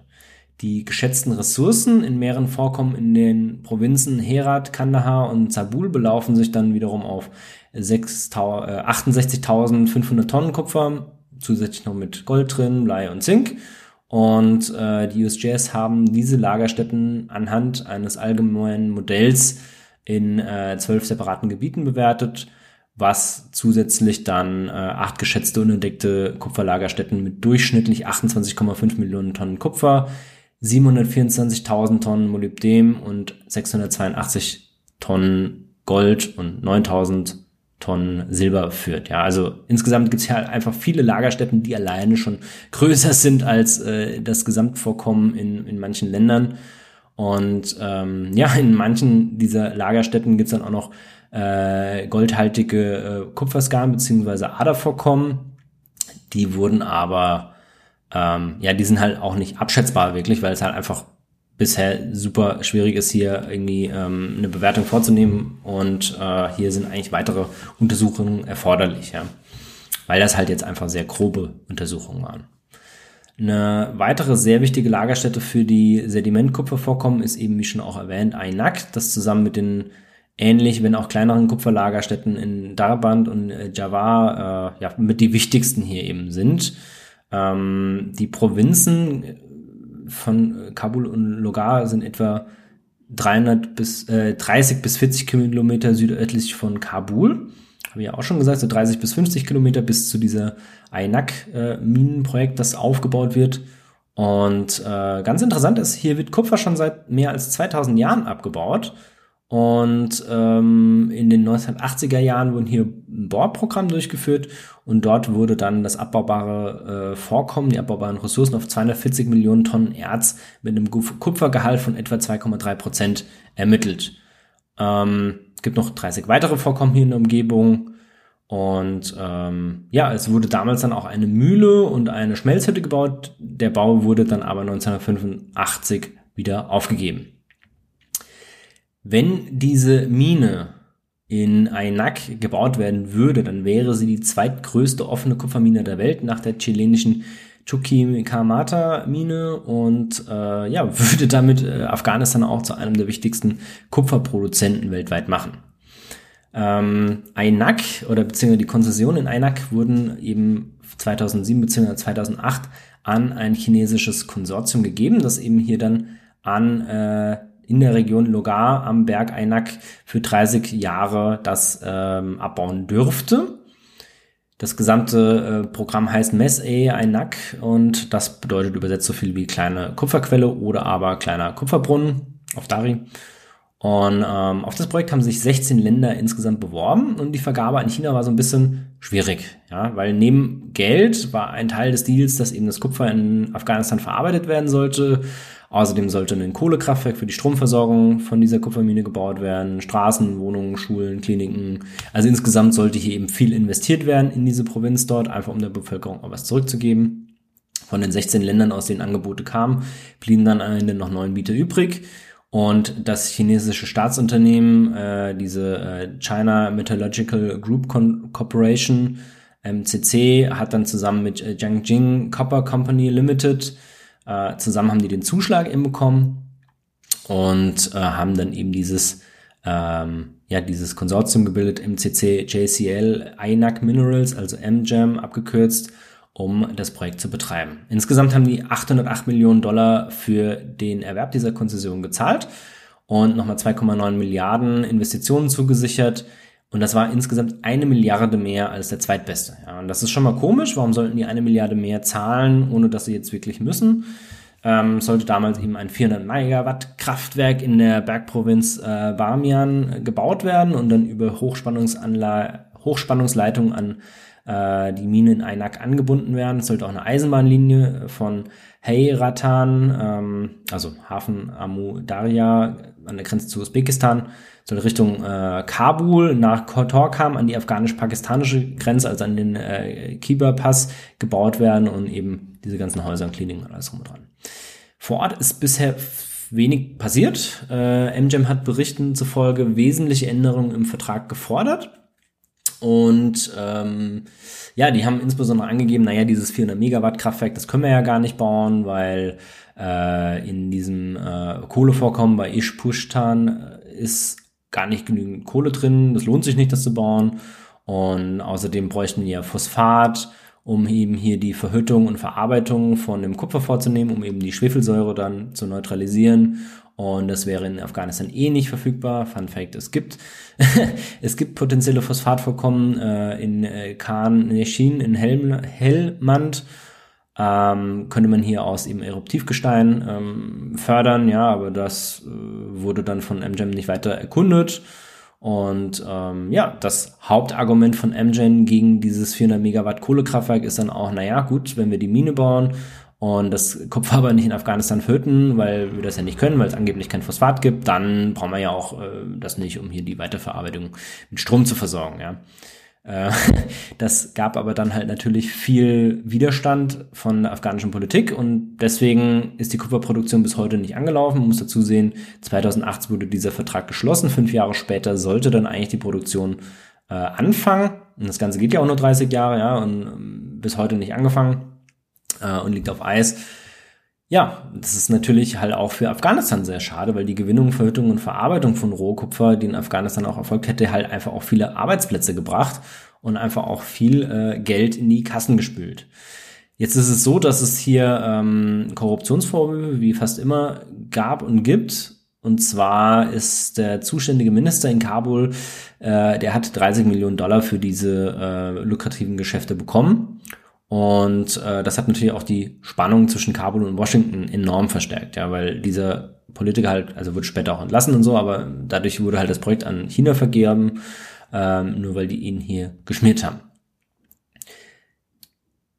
Es war hier eben ähm, ja die Idee, diese 5,5 Millionen Tonnen Kupfer ähm, abzubauen insbesondere weil das Erz eben einen sehr hohen Kupferanteil hat. Und ähm, 2009 wurde dieser gesamte Berg mit einem Insgesamtwert von 80 Milliarden äh, US-Dollar bewertet. 700 Millionen Tonnen Erz sind hier eben äh, vermutet worden, vor allen Dingen das Erz Malachit. Und äh, dieses Erz hätte sogar einen höheren Kupferanteil als die Erze in den chilenischen Minen. Die Probebohrungen wurden dann bis 1500 Meter durchgeführt und ähm, 2009 waren hier auch 300 afghanische Arbeiter und 70 chinesische Ingenieure im Einsatz. Ähm, das wurde dann alles aber auch wieder nachträglich eingestellt. Es war eigentlich erwartet worden, dass 2017, äh, wenn die Förderung dann so richtig läuft, pro Jahr 350 Millionen US-Dollar Einnahmen für Afghanistan abfallen. Äh, wie aber schon gesagt, 2013 wurden hier eben Änderungen durch das MGEM-Konsortium in einem Vertrag gefordert. Ähm, die haben ja auch vor allen Dingen Gründe aufgeführt. Nummer eins Sicherheitsprobleme. Ähm, eigentlich gab es hier aber eigentlich zwei größere Sicherheitsvorfälle. Und 2008 gab es eine ferngesteuerte Autobombe, die das Projekt angegriffen hat, wo eben äh, Wachleute gestorben sind. 2012 gab es dann eben Angriffe auf Minensucher, die noch alte Sowjetminen in der Umgebung ähm, entfernt haben. Ja. Äh, es gab wohl auch immer wieder mal Raketen- und Mörserangriffe auf das äh, Camp dort, äh, weil, also da sind wir nicht so ganz sicher, ob das die Taliban waren oder ob das irgendwie ähm, Leute aus der Region waren, weil die halt unzufrieden waren, weil sie nicht beteiligt wurden, dann teilweise auch zwangsumgesiedelt wurden. Insgesamt waren dann äh, 1750 Polizisten in 84 Checkpoints und Sicherheitstürmen vor Ort, um das Projekt zu schützen. Was aber auch interessant ist, die Taliban haben 2016 nochmal bestätigt, dass sie dem Projekt eigentlich, dass sie das nicht angreifen wollen und äh, dass es auch nicht im Fokus von irgendwelchen Aktionen ist, ja, weil, weil sie selber auch wussten, naja gut, okay, es bringt Geld ins Land, ne? Und ähm, Punkt Nummer zwei war, es gab hier eine buddhistische Ausgrabungsstätte an Mes Ainak und äh, die wäre angeblich in Gefahr durch diesen chilenischen Bergbau. Das äh, wurde damals vor allen Dingen auch in, ähm, im Westen sehr dramatisiert. Ähm, ich sage jetzt bewusst dramatisiert, weil, naja, das war jetzt äh, das waren 0,45 Quadratkilometer, wo dieses Gebiet eben war. Und äh, die Mine sollte später mal 28 Quadratkilometer haben. Also es ist ein ganz kleiner Teil, der da eigentlich nur betroffen ist. Und es war auch im Vorfeld bekannt, dass dieses Gebiet, ähm, ja, dass es dort eine Ausgrabungsstätte gibt. Und es war auch durch die afghanische Regierung weiterhin immer geschützt. Es war auch mit den Chinesen abgesprochen. Und ähm, dass diese Buddhist, also dass diese Ausgrabungsstätte von einem buddhistischen Kloster hier ähm, Betritt gemacht hat, ist eigentlich nicht so ganz nachvollziehbar, weil das war eigentlich von vornherein bekannt und hat auch hier das Ganze eigentlich nicht gestört. Drei und vier sind, was, was jetzt äh, MGM nicht angegeben hat, aber das waren jetzt die Zwangsumsiedlungen ähm, und der, das Chaos mit der lokalen Bevölkerung. Hier wurden einige Dörfer umgesiedelt, aber äh, die Region, wo sie hin umgesiedelt werden sollten, da waren dann auch andere Flüchtlinge eben aus anderen Gebieten, die dann da mittlerweile hingezogen sind. Und dann halt das weitere Problem Wassermangel. Ja, für so eine Kupfermine braucht man viel Wasser. Und insgesamt ist die Situation dort eh schon so, dass für die Landwirtschaft teilweise nicht genügend Wasser vorhanden ist. Und das gab dann alles eben Stress und Kompensation gab es nicht wirklich, beziehungsweise haben die Politiker alle was Unterschiedliches gesagt. Und äh, ja, naja, also eigentlich gab es nicht wirklich Gründe für eine Vertragsneuausgestaltung. Die Chinesen wollten das, äh, weil sie sich an den ursprünglichen Vertrag nicht halten wollten oder nicht gehalten haben. Die Afghanen wollten natürlich, dass der eingehalten wird. Deswegen wurde dann 2016 der Vertrag erstmal auf Eis gelöst, äh, gelegt und dann auch gekündigt.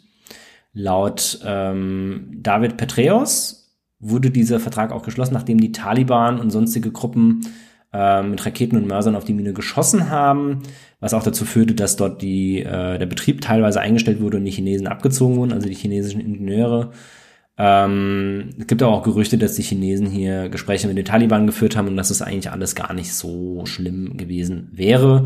Insgesamt sind die sich hier einfach nicht einig geworden. Man kann jetzt auch darauf spekulieren, dass die Chinesen natürlich nie vorhatten, dieses Kohlekraftwerk zu bauen und die ganzen anderen ähm, Einrichtungen zu bauen. Es ist immer so ein bisschen die Frage, was denn jetzt hier der Auslöser war. Auf jeden Fall wurde es nicht umgesetzt oder wird nicht umgesetzt. Mal gucken, ob das sich jetzt ändert, wenn die Taliban an der Macht sind. Kann ja sein, dass das ganze Programm dann nochmal neu aufgelebt lassen wird. So, kommen wir zum Rohstoff Nummer drei. Und zwar ist das Eisen. Ja.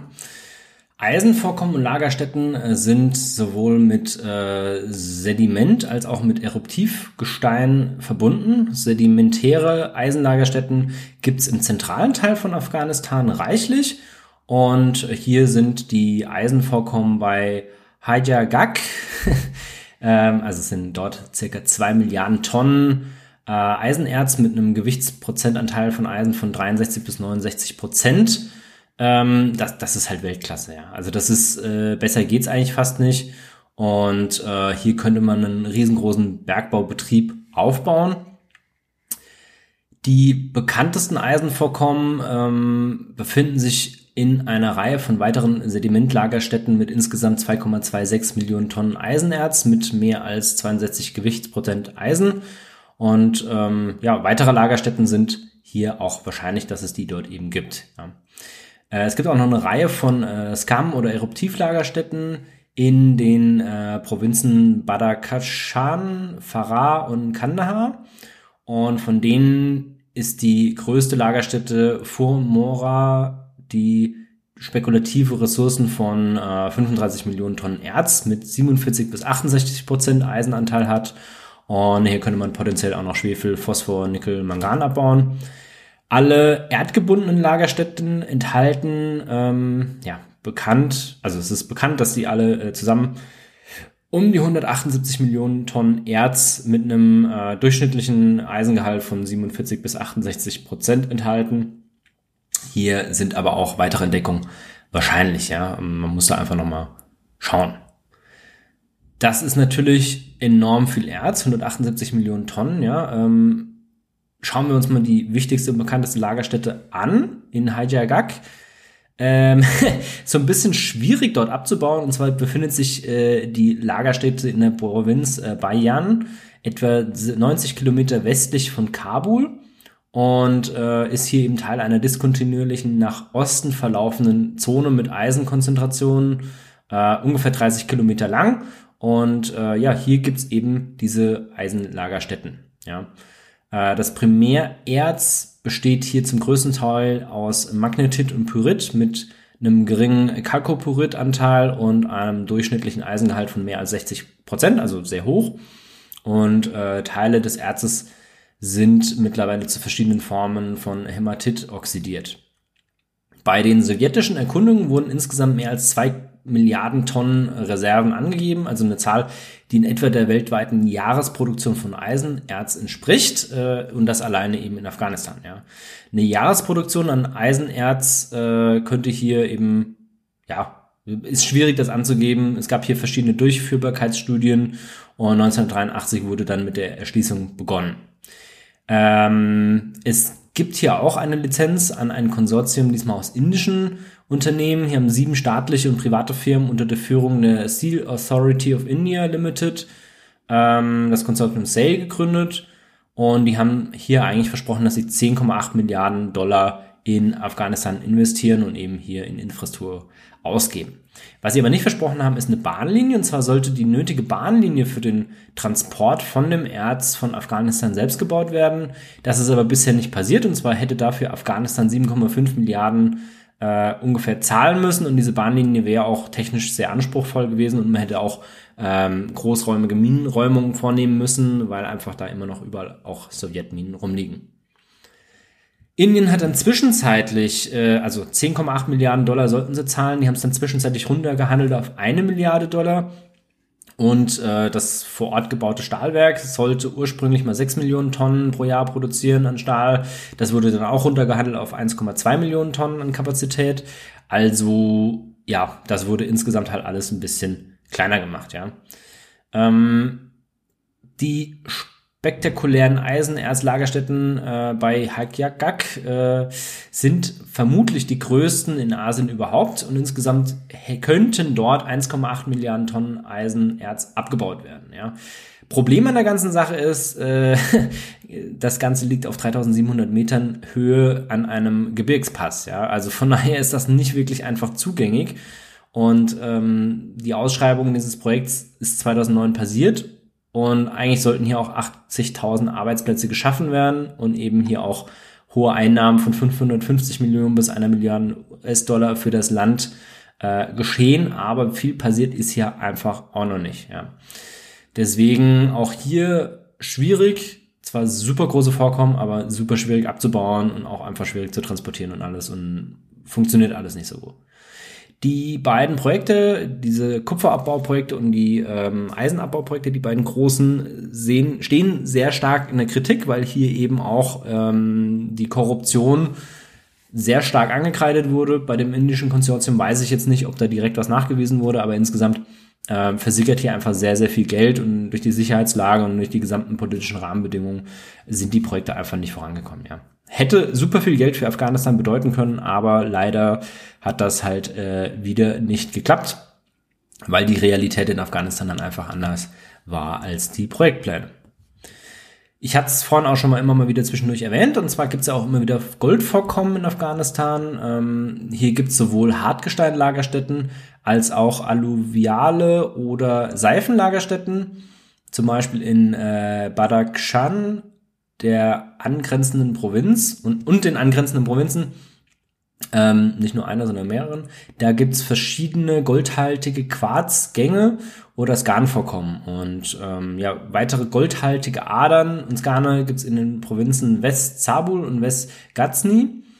Und äh, ja, hier vermutet man, dass das Ganze im Zusammenhang mit äh, Porphyr-Kupferlagerstätten aus der Kreidezeit zusammenhängt, die dann zusammen ja, gemessene Ressourcen von 1780 Kilogramm Gold aufweisen. Also jetzt auch nicht super krass groß, aber doch schon bedeutend. Und ähm, dazu kommen dann noch die Seifengoldvorkommen in den nördlichen Provinzen äh, Takar und der Provinz Ghazni, die zusammen dann nochmal eine gemessenen Ressourcen von äh, 918 Kilogramm ergeben. Ja? Also das ist dann Gold, das man rausholt, nicht nur das Erz, das wäre ja ein bisschen wenig. Und ähm, ja, hier sind einfach weitere Entdeckungen wahrscheinlich, müsste man halt einfach machen um eben hier diese goldhaltigen Vorkommen weiter zu identifizieren. Ähm, man vermutet oder man denkt sich eigentlich so, naja, wenn man hier Bergbau betreiben würde, dann könnte man damit auch die lokale Industrie und ähm, ja, kleinen bis mittleren Bergbaubetrieb aufbauen und äh, vermutlich dann eben, ja, also man vermutet, dass es recht einfach wäre, 20 bis 25 Tonnen Gold hier eben insgesamt dann abzubauen. Ja, das ist schon auch nicht wenig. In äh, Badakhshan, der Nordprovinz Baglan, gibt es einen Betrieb von äh, einer so einer Mine. Und zwar wird die von ismailitischen Milizenführer Said Mansur Naderi und dem US-Bankhaus JP Morgan Chase äh, betrieben. Ja. Ähm, das ist das einzige Projekt, wo ich wirklich nachweisen konnte oder rausfinden konnte, dass hier in irgendeiner Form ein amerikanisches Unternehmen engagiert ist. So, jetzt wird aber super interessant, denn die beiden haben effektiv keinerlei Ahnung vom Bergbau. Also die haben selber noch nie Rohstoffprojekte irgendwie gemacht und haben jetzt hier in Afghanistan aus irgendeinem Grund den Betrieb von so einer Mine übernommen. Ähm, hier wird spekuliert, dass der Abbau weiterhin von lokalen Milizen kontrolliert wird und durchgeführt wird, die dann einfach hier als Sicherheitsfirmen engagiert werden. Ja, und natürlich jetzt nicht so super, weil man damit dann halt irgendwo irgendwelche regionalen Warlords weiterhin finanziert. Ähm, sieht man ja aber auch, wenn einer der beiden ähm, offiziellen Partner dieser Milizenführer ist, dann, ja, naja, ist halt irgendwie in Afghanistan so. Ja, weitere Vorkommen sind äh, Chromvorkommen. Und zwar wurde Anfang der 80, 1980er Jahre eine geringe Menge an Chromit abgebaut, hauptsächlich in zwei äh, Lagerstätten. Einer Lagerstätte äh, Mohammed Agan in der Provinz Logan, etwa 30 Kilometer südlich von Kabul. Und in die zweite Lagerstätte war es Hesarak in der Provinz Nagahara, äh, etwa 90 Kilometer südlich von Kabul. Und in den umliegenden Gebieten gibt es eben weitere viele kleine Chromit-Lagerstätten, die vermutlich äh, auch ja, von, ähm, von kleinen Gesellschaften, wenn es denn Gesellschaften überhaupt sind, abgebaut werden und wo eben hier ähm, Chrom abgebaut wird, ja. Äh, wofür Afghanistan bekannt ist, ist der Marmorabbau. Und zwar vor allen Dingen äh, in Herat, Helmland, also Helmland ist die Provinz davon. Und dieser Marmorabbau äh, ist nicht ganz unproblematisch, weil dadurch sich die Taliban vor allen Dingen auch finanzieren. Und deswegen äh, denkt gut nach, wenn ihr afghanischen Marmor bei euch in euer Bad einbaut. Nein, Spaß wird nicht passieren. Also vor allen Dingen geht hier der Marmor eben dann äh, in die umliegenden Länder, wird dorthin exportiert und dann eben weiterverkauft. Aber ähm, weiß ich jetzt nicht, ob der dann auch nach Europa geliefert wird. Aber insgesamt haben sich da die Taliban dadurch immer wieder finanziert, weswegen es dann auch immer wieder äh, Streit gab mit eben lokalen Milizführern. Ja. So, was ein weiterer Rohstoff ist, der wichtig für das Land ist und war, ist Steinkohle. Und zwar verfügt Afghanistan über mäßig bis ja, fast schon reichhaltige Kohlevorkommen. Die meisten dieser Vorkommen liegen leider relativ tief oder sind einfach nicht zugänglich. Und äh, die Reserven sind hier weitgehend unerschlossen. Ja. In der Vergangenheit wurde Kohle in Afghanistan für den Betrieb von Kleinindustrie, also vor allen Dingen so Zementherstellung, Textilproduktion, Lebensmittelverarbeitung und sowas, und als Hauptbrennstoff für Haushalte verwendet. Ähm, ja, die, der Hauptfaktor für die Verwendung der Kohle ähm, war einfach, weil die Nutzung einfach uneingeschränkt war und in dem äh, zerklüfteten Gelände das, das Transportnetz einfach auch nicht da war und deswegen wurde das auch nur in kleinen Bereichen eingesetzt nie jetzt irgendwie groß in äh, eine industrielle, in die Industrie reingebracht, weil es einfach auch keine Transportnetze gab und keine, es gibt einfach keine industrielle Infrastruktur, ja. Ähm, es gab aber hier verschiedene Untersuchungen, eben wieder unter Beteiligung der USGS ab 2005, die hier zusammen mit dem afghanischen Ministerium für Bergbau und Industrie versucht haben oder getan haben. Die haben eine umfassende Bewertung der Kohleressourcen Afghanistans durchgeführt. Und äh, mittlerweile gibt es deswegen jetzt auch verschiedene Proben von Afghanistan in dem ähm, Chemical Analysis in the World Coal Quality Inventory von 2011. Die identifizierten Kohlevorkommen sind in so einem Halbmond, also ich habe euch eine Karte auch in die Show Notes gepackt, das ist in, in einem smiley-förmigen, so halbmondförmigen Gebiet unterhalb von Masai Sharif gelegen in der Region Hasaristan und ähm, ja, beginnen so mit dem einen Zipfel des Lachens, beginnen sie im äh, Länderdreieck zwischen Iran, Turkmenistan und Afghanistan und gehen dann hoch bis nach Tschetschikistan. Es gibt aber auch noch weitere potenzielle Lagerstätten und zwar könnten im äh, Katawaz-Becken an der Grenze zu Pakistan eben noch weitere Vorkommen liegen, die sind aber noch nicht ähm, untersucht worden. Ja, aber da hat man so geschätzt, es könnte passen. Es gibt äh, ungefähr zehn offizielle beziehungsweise nicht offizielle unsanktionierte äh, Minen, in denen Kohle abgebaut wird. Unsanktioniert und nicht offiziell heißt einfach, dass es halt Betriebe sind, die dann irgendwie unter der Führung, äh, nicht unter staatlicher Führung sind. Und ähm, ja, dort wird das eben abgebaut, teilweise unter sehr krassen Bedingungen. Also das Bergwerk Karikar in der Provinz Baklan, ähm, die Mine wird von dem North Coal Department betrieben. Ähm, das Bergwerk, das der afghanischen Regierung gehört und von ihr betrieben wird, ist aber, also die arbeiten weit unter dem, unter der eigentlichen Kapazität. Also vor dem Krieg 1978 hatten hier eine weitaus höhere Kapazität als aktuell. Das Belüftungssystem ist nicht mehr voll funktionsfähig. Es gibt die elektrischen Schienenfahrzeuge nicht mehr, die wurden durch Winden ersetzt. Und äh, für den Dachausbau, also äh, die Verschalung, muss mittlerweile importiertes Holz eingesetzt werden, weil eben lokales Material nicht mehr vorhanden ist, weil sie das schon verbraucht haben. Und das ist dann noch eine der professionelleren Minen. Ja, es gibt noch viele kleine handwerkliche Minen, zum Beispiel in der Gegend von Ahandra, Ahandara in der Provinz Baglan wieder.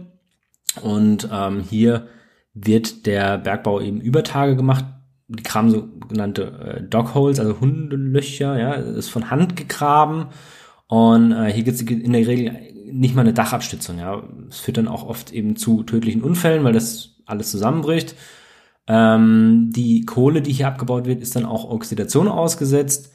Und ähm, diese Oxidation schädigt, also wenn man hier im reingräbt und es abbaut, ja, dann, dann hat man ja irgendwie nur einen Teil abgegraben. Und dann oxidiert natürlich äh, durch diese vielen kleinen Löcher auch das angrenzende nicht abgebaute, äh, nicht abgebaute Kohle, was dann einfach die Ressourcen hier schädigen kann. Ja. Ähm, die Verwaltung dieser kleinen Bergwerke ist außerdem schwierig, weswegen auch die Abrechnung mit der Regierung und die Auswirkungen auf die Umwelt einfach schwierig bis nicht möglich sind. Also zum Beispiel gibt es dort Abraumhalden, die halt einfach irgendwo hingekippt werden und ähm, ja, insgesamt, also die Schächte sind schätzungsweise zwei Meter hoch oder tief, ja. Also das ist jetzt nicht wirklich äh, tief und ähm, ja, deswegen einfach problematisch, ja. Es gibt dann eben hier verschiedene Minenprojekte, wie schon gesagt, die hier auch äh, fördern und immer noch fördern. Und hier war auch die Idee, eben dieses Kohlekraftwerk zu bauen, um damit eben die Einnackmine für die Kupferproduktion zu versorgen. So, was ein bisschen professioneller gemacht wird, sind die Öl- und Gasvorkommen. Ähm, da gab es ja viel Interesse eben auch, die abzubauen. Weniger jetzt wirklich durch die Amerikaner, klar, die haben auch immer Bock drauf, aber äh, vor allen Dingen eben auch von den Anrainerstaaten, die dann hier eben das für sich nutzen wollten, beziehungsweise ist auch die Idee einfach das Gas für die Städte innerhalb von äh, Afghanistan zu nutzen, weil die teilweise eben auch keine stabile Stromversorgung haben. 1957 bis 1984 wurden insgesamt fünf Felder äh, entdeckt. Sieben Ölfelder und acht Gasfelder, davon sind drei ungefähr mittlerweile erschlossen und fördern. Und äh, die Felder, die in Nordafghanistan liegen, werden vor allen Dingen durch den General Abdurrashid Dostam kontrolliert, der dann auch hier den Abbau eben kontrolliert hat. Äh, wenn ich mich nicht ganz täusche, wurde hier eben diese Gebiete aber mittlerweile auch von den Taliban vor ein paar Tagen ähm, übernommen. Zu den gesamten Reserven, die eben hier vorhanden sind. Ähm, es gibt so eine Bewertung von den Reserven, bevor, also von den förderbaren oder den identifizierten Reserven handelt es sich in Afghanistan um ungefähr 88 Millionen Barrels äh, Öl und 5 äh, Trillion Cubic Feet of Natural Gas. Ja. Damit könnten 0,17 ähm, Millionen Barrels äh, ungefähr gefördert werden und 2 äh, Trillion Cubic Feet of äh, Gas. Ähm, ja, das wurde ungefähr gefördert bisher, ja. Und jetzt sind eben noch 87 äh, Million Barrels und äh, 3 äh, Trillion Cubic Feet noch übrig, ungefähr. Ja, ist immer ein bisschen schwierig, weil man da nicht so genaue Werte hat. Das sind aber die Reserven, die eben ja, vorhanden sind, wo man eben auch weiß, die sind da. Ja. Es gibt jetzt noch undiscovered Reserves und Resources, äh, zum Beispiel im Amu Darya Becken oder im Afghan Chachik Becken. Die sind bedeutend größer. Also im Amu Darya Becken sind ungefähr 73 Millionen Barrels noch im Boden und 7553 Trillion Cubic Feet äh, Natural Gas, also bedeutend mehr, fast das tausendfache von dem, was bisher eben angenommen wurde, ähm, aber ist eben noch undiscovered und eben vielleicht auch schwieriger abzubauen. Im Afghan Chachik Becken sind es 1523 Millionen Barrels, die gefördert werden könnten, wenn das denn alles so zutrifft, und 8134 Trillion Cubic Feet of Gas. Das ist natürlich einiges, ja. Also das ist, das würde hier, ähm, das würde hier die, die Vorkommen und die Reserven von Afghanistan massiv erhöhen, was sich dann auch wiederum lohnen würde, das abzubauen. Habe schon gesagt, Erdgas wird vor allen Dingen ähm, innerhalb von Afghanistan verwendet. Es gibt hier zwischen äh, Sherbergan und Masari Sharif eine Pipeline, die eben Erdgas nach Masari Sharif bringt, um dort ein Erdgaskraftwerk anzutreiben, das dann eben dort auch ja, lokal die Stadt mit Strom versorgt. Ähm, in äh, Sheberghan gibt's noch einen Ölfeld oder Ölfelder, und zwar das Zomrat Sai Ölfeld und hier gibt's dann eben auch die Scherbergan Ölraffinerie, die bearbeitet eben Rohöl für den Gebrauch dann in Heizkesseln und damit wird dann eben äh, Kabul versorgt, beziehungsweise auch Masar Sharif oder Scherbergan selbst. Ähm, die Gasfelder Yorkaduk, äh, Kovayak, Gogerak und Yatim Tiak, äh, Yatim Tiak, sorry, ich kann es einfach nicht lesen, ja. äh, die liegen im Umkreis von 30 Kilometern ungefähr um äh, Sheberkan außen rum. Und damit ist äh, Sheberkan eigentlich auch so ein bisschen äh, das Oil and Gas ähm, ja, Zentrum in Afghanistan, zumindest aktuell. Ja. Äh, liegt eben im Norden und da wird gefördert.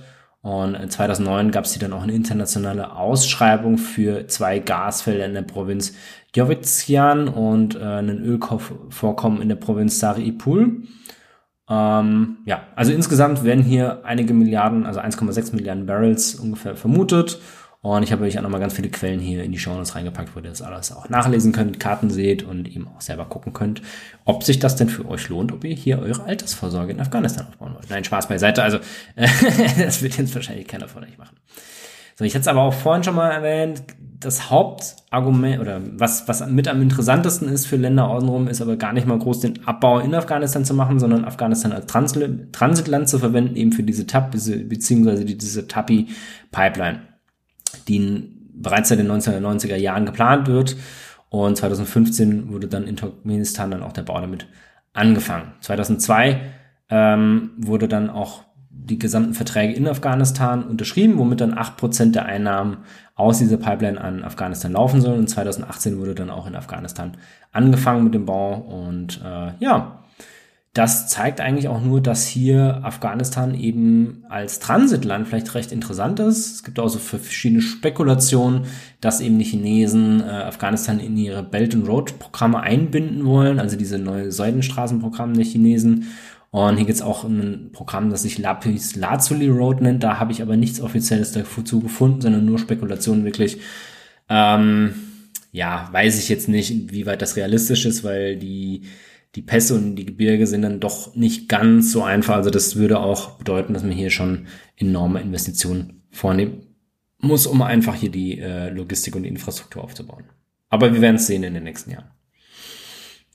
So, jetzt geht's um ein Thema äh, oder um einen Rohstoff, beziehungsweise weiß nicht, ob es ein Rohstoff ist, aber naja, Edelsteine, ja. Edelsteine sind immer toll, finde ich zumindestens. Ähm, und die wurden in Afghanistan gibt es eine lange Tradition des Edelsteinsabbaus. Ja, und zwar vor der sowjetischen Intervention waren die Edelsteine und die Haltedelsteine ein äh, sehr wichtiger Wirtschaftszweig für Afghanistan, denn Afghanistan ist und war eine der wichtigsten Quellen für Lapis Lazuli weltweit. Außerdem wurden eben auch äh, Smaragde und Rubine abgebaut, waren auch wichtige Produkte. Und während des Bürgerkriegs ging die Produktion der Edelsteine stark zurück. Ähm, insbesondere eben in den, ja gut, die meisten Edelsteine wurden damals in den Provinzen äh, Badakhshan und Nuristan im Nordosten Afghanistan abgebaut und das ist sehr stark zurückgegangen. Gibt dann aber auch so Vermutungen, dass eben hier viele Warlords, die eben dort ansässig waren oder eben teilweise auch die Taliban sich darüber finanziert haben, indem sie eben hier mit Schmuggel betrieben haben. Ja, es ist jetzt so, dass ähm, während des Bürgerkriegs die Produktion ja zurückging. Die meisten Edelsteine stammten eben, wie gesagt, aus dem Nordosten Afghanistan, aus den Provinzen Badakhshan, Kona, Nuristan. Und ähm, die konkreten Vorkommen waren Smaragdvorkommen im Panjir-Tal, Rubin, Saphir und Spinellvorkommen in der Gegend von Jekdalek und Balal. Diese Namen sind so schwierig. Und eben auch die Lapis Lazuli vorkommen in Sarisang am äh, Kokoschka-Fluss in der Provinz Badakhshan. Außerdem gibt's hier eben auch noch ganz viele Permatit-Vorkommen, ähm, ja, wo man auch eben auch Edelsteine finden kann, darunter eben auch Granat, Kunzit, Rubine und Turmaline. Ja. Äh, Vorkommen von Peridot sind auch äh, entlang der afghanisch-pakistanischen Grenze bekannt und viele Gebiete enthalten ausreichende Mengen an farbigen Steinen und Edelsteinen, um eine lokale Industrie zu unterstützen. Es ist aber so, dass ein Großteil der Materialien eben in den Export geht. Ja. Ähm, es ist so, dass der ehemalige Vizepräsident Präsident Kasim Fahim, gab es einen Kreis oder einen Zirkel von Personen um ihn, die die Edelsteinminen bei Badakhshan und im Panjirtal im Großen und Ganzen kontrolliert haben und hiermit sich dann eben auch finanziert haben. Äh, in Badakhshan, also in diesem, ja, in diesem Abbaugebiet, wird vor allen Dingen, wie schon gesagt, Lapis Lazuli abgebaut und das ist eine der weltweit bedeutendsten Fundorte von äh, Lapis Lazuli. Und ähm, ja, wird auch heute noch, soweit ich weiß, im Panjir-Tal eben abgebaut. Äh, der große Guerillaführer Shad Musad, äh, Masud, Shad Masud, Masud hat auch einen Teil seiner Armee durch den Abbau und den Schmuggel von Lapis Lazuli eben finanziert. Ja. Ähm, Saphir und Rubin und andere Halbedelsteine äh, ist nicht so ganz klar. Ich glaube, es wird immer noch abgebaut. Ist jetzt auch ein bisschen die Frage, wie das unter den Taliban weitergeht. Zusammen mit Oil and Gas wurden hier aber eben Einnahmen für Afghanistan in Höhe von 150 Millionen US-Dollar vermutet, also auch substanzielle Einnahmen. Ja. Wo es jetzt keine wirklichen Einnahmen gibt, beziehungsweise wo man auch noch nicht so genau weiß, ob das jemals Einnahmen gibt, sind die Vorkommen an Blei und Zink. Zwar sind die Blei- und Zinkvorkommen in Sediment- oder Eruptivgestein zu finden in Afghanistan. In Zentralafghanistan gibt es ja eine Reihe von aderartigen Lagerstätten im Carbonat-Sedimentgestein, wie zum Beispiel Nalbadon in der Provinz Gor und Spira in der Provinz Paktia. Die beiden, also die sind beide entlang einer großen Strukturzone im zentralen Teil des Landes äh, gelegen und diese Lagerstätten äh, werden insgesamt auf 153.900 Tonnen Blei und Zink geschätzt. Ähm, ja, das Verständnis der Größe und die Entstehung da ist man sich aber noch nicht so ganz sicher, denn diese äh, PBZN, PA, CUAG Lagerstätten, also ganz viele unterschiedliche Materialien da drin sind, die sind aufgrund ihres äh, Potenzials nur geeignet, um lokale Bergbauaktivitäten zu unterstützen. Ja, man hat hier eben Blei und Zink in all diesen Gebieten, aber teilweise auch Kupfer mit dabei. Müsste man gucken, ob sich der Abbau da eben äh, lohnt. Die größten Vorkommen sind die Dari Nur und Kalai Assad in der Provinz Kandahar, die etwa zusammen 90.000 Tonnen Blei und Zink enthalten. Ja, also könnte man darüber überlegen, ob man das abbauen möchte, aber eben dann eher nur für die lokale Wirtschaft. Zinn- und Wolframvorkommen gibt es in Afghanistan auch reichlich. Ähm, zum Beispiel im Turmalin-Gebiet im Westen Afghanistans Und ähm, ja, hier gibt's eben auch bedeutend Zinnvorkommen. Ähm, um die genaue Größe und Art dieser Lagerstätten dort aber zu identifizieren, da müsste man eben noch weiter äh, da ein bisschen Untersuchung machen. Es gibt auch Quecksilbervorkommen und zwar gibt es die an einem 400 Kilometer langen und 30 Kilometer breiten durchlässigen Gebiet in Südwesten Afghanistans. Und zwar gibt es hier eben ähm, ja, Quecksilbervorkommen in heißen Quellen, die mit ähnlichen geologischen Eigenschaften eben alle versehen sind. Die bekanntesten Vorkommen in diesem Gebiet können einen ähm, ja, mittleren Erwartungswert, also ungefähr 32.000 Tonnen äh, an Quecksilber enthalten und könnten groß genug sein, um eine lokale Quecksilberindustrie zu unterstützen. Es gibt aber mit großer Wahrscheinlichkeit zahlreiche unentdeckte Vorkommen. Zwei weitere Gebiete in West-, Mittel- und Ostafghanistan könnten hier eben auch nochmal ähm, andere Quecksilberzonen aufweisen. Alle Gebiete, die Quecksilber aufweisen, können potenziell aber auch Gold und Silber aufweisen. Also von daher, wenn man das untersucht, kann man da auch vielleicht eben nochmal ein bisschen wertvollere Materialien finden. Aber Quecksilber kann ja auch wichtig sein, eben für die Weiterverarbeitung von manchen Rohstoffen oder eben ja für eine Quecksilberindustrie insgesamt. So, jetzt gibt's aber auch Bauxit. Und zwar Bauxit braucht man ja für äh, die Aluminiumherstellung.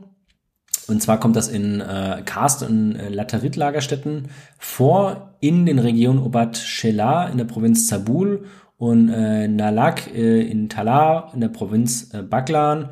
Und zusammen enthalten die ungefähr 4,5 Millionen Tonnen an Bauxiterz mit ungefähr einem Gewichtsanteil von 50,5 Prozent Tonerde und etwa 12 Prozent Kieselerde.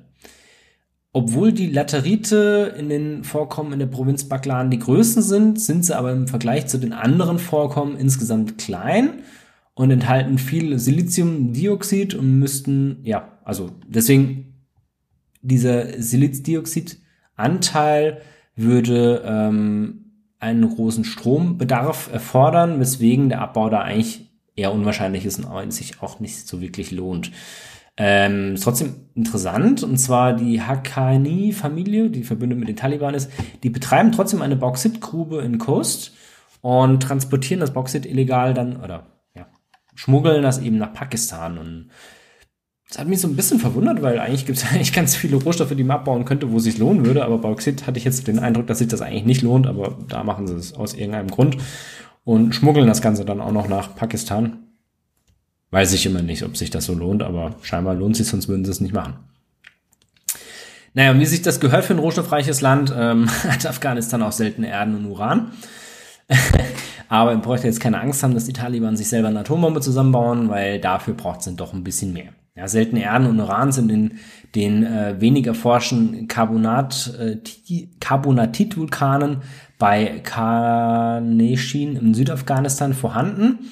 Das sind magmatische Strukturen eben durch die Vulkane, ja, mit ähnlichen Eigenschaften, äh, die in anderen Teilen der Welt eben große Mengen an Barit, Fluorid, Nephalin, seltenen Erden, Niobtantal und oder Uran enthalten.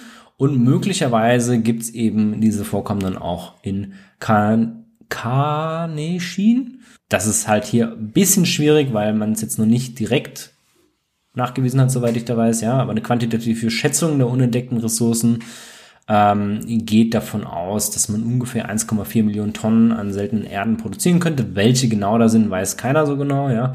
Oder aber dann auch 3,5 Millionen Tonnen an, äh, ja, an Niob mit zusätzlich eben dann auch dem Uran darin, ja insgesamt ein bisschen wischiwaschi, was es hier an, an Vorkommen sind, aber ich fand es ganz interessant, weil ich es irgendwie cool finde, dass man da auch seltene Erden findet. Aber ja, gut, das sagt eigentlich nicht viel.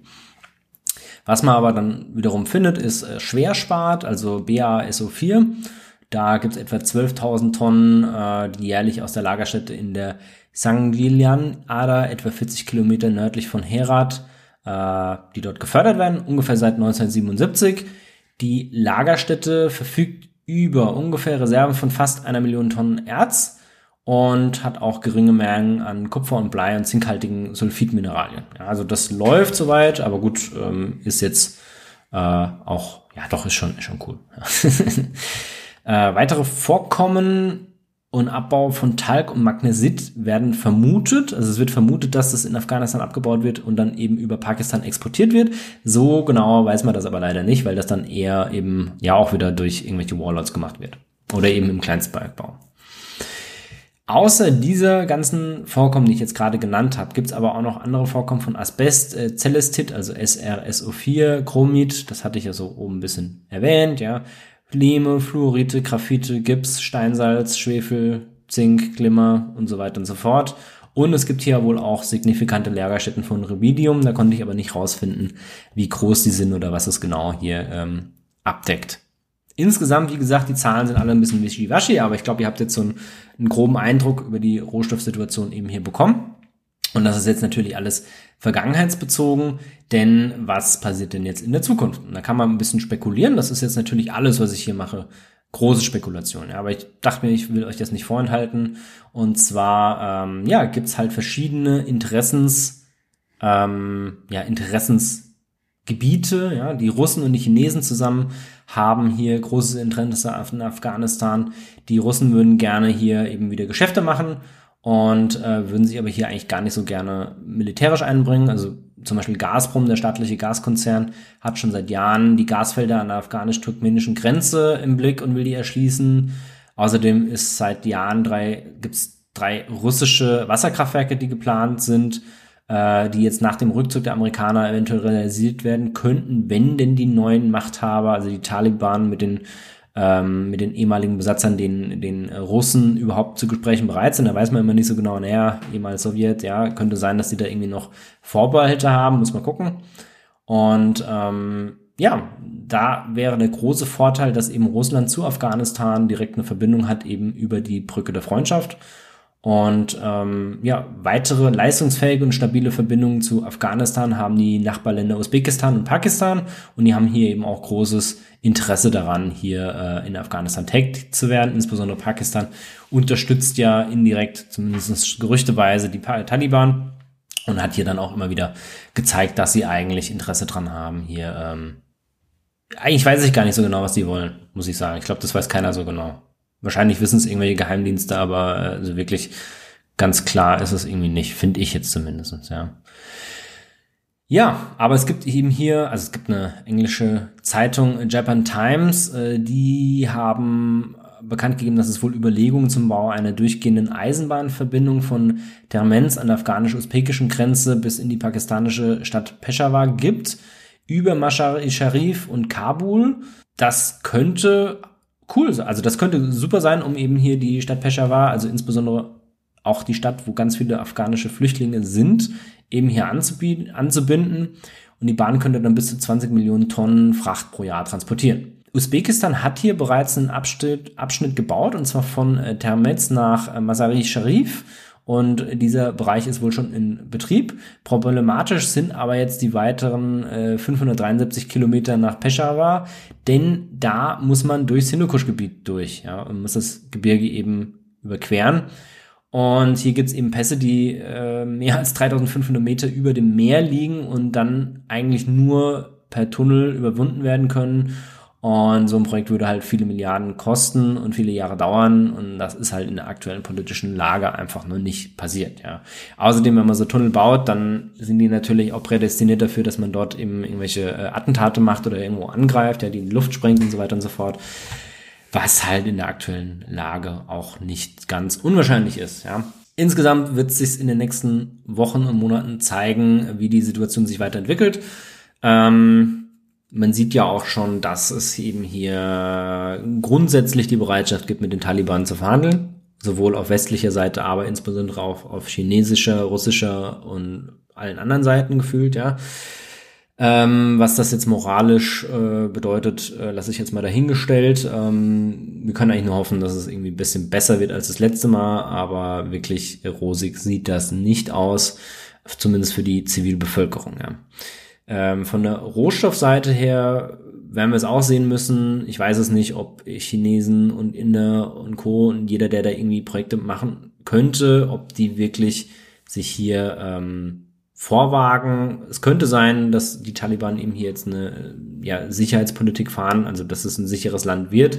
Ich würde es jetzt aber stark bezweifeln, weil natürlich auch gegen die jetzt wiederum im Land sich äh, Opposition findet und das wahrscheinlich halt wieder in einem Bürgerkrieg ausartet. Würde ich jetzt mal tippen. Ich weiß es aber nicht. Wie gesagt, ich bin kein Orakel und auch kein Afghanistan-Experte.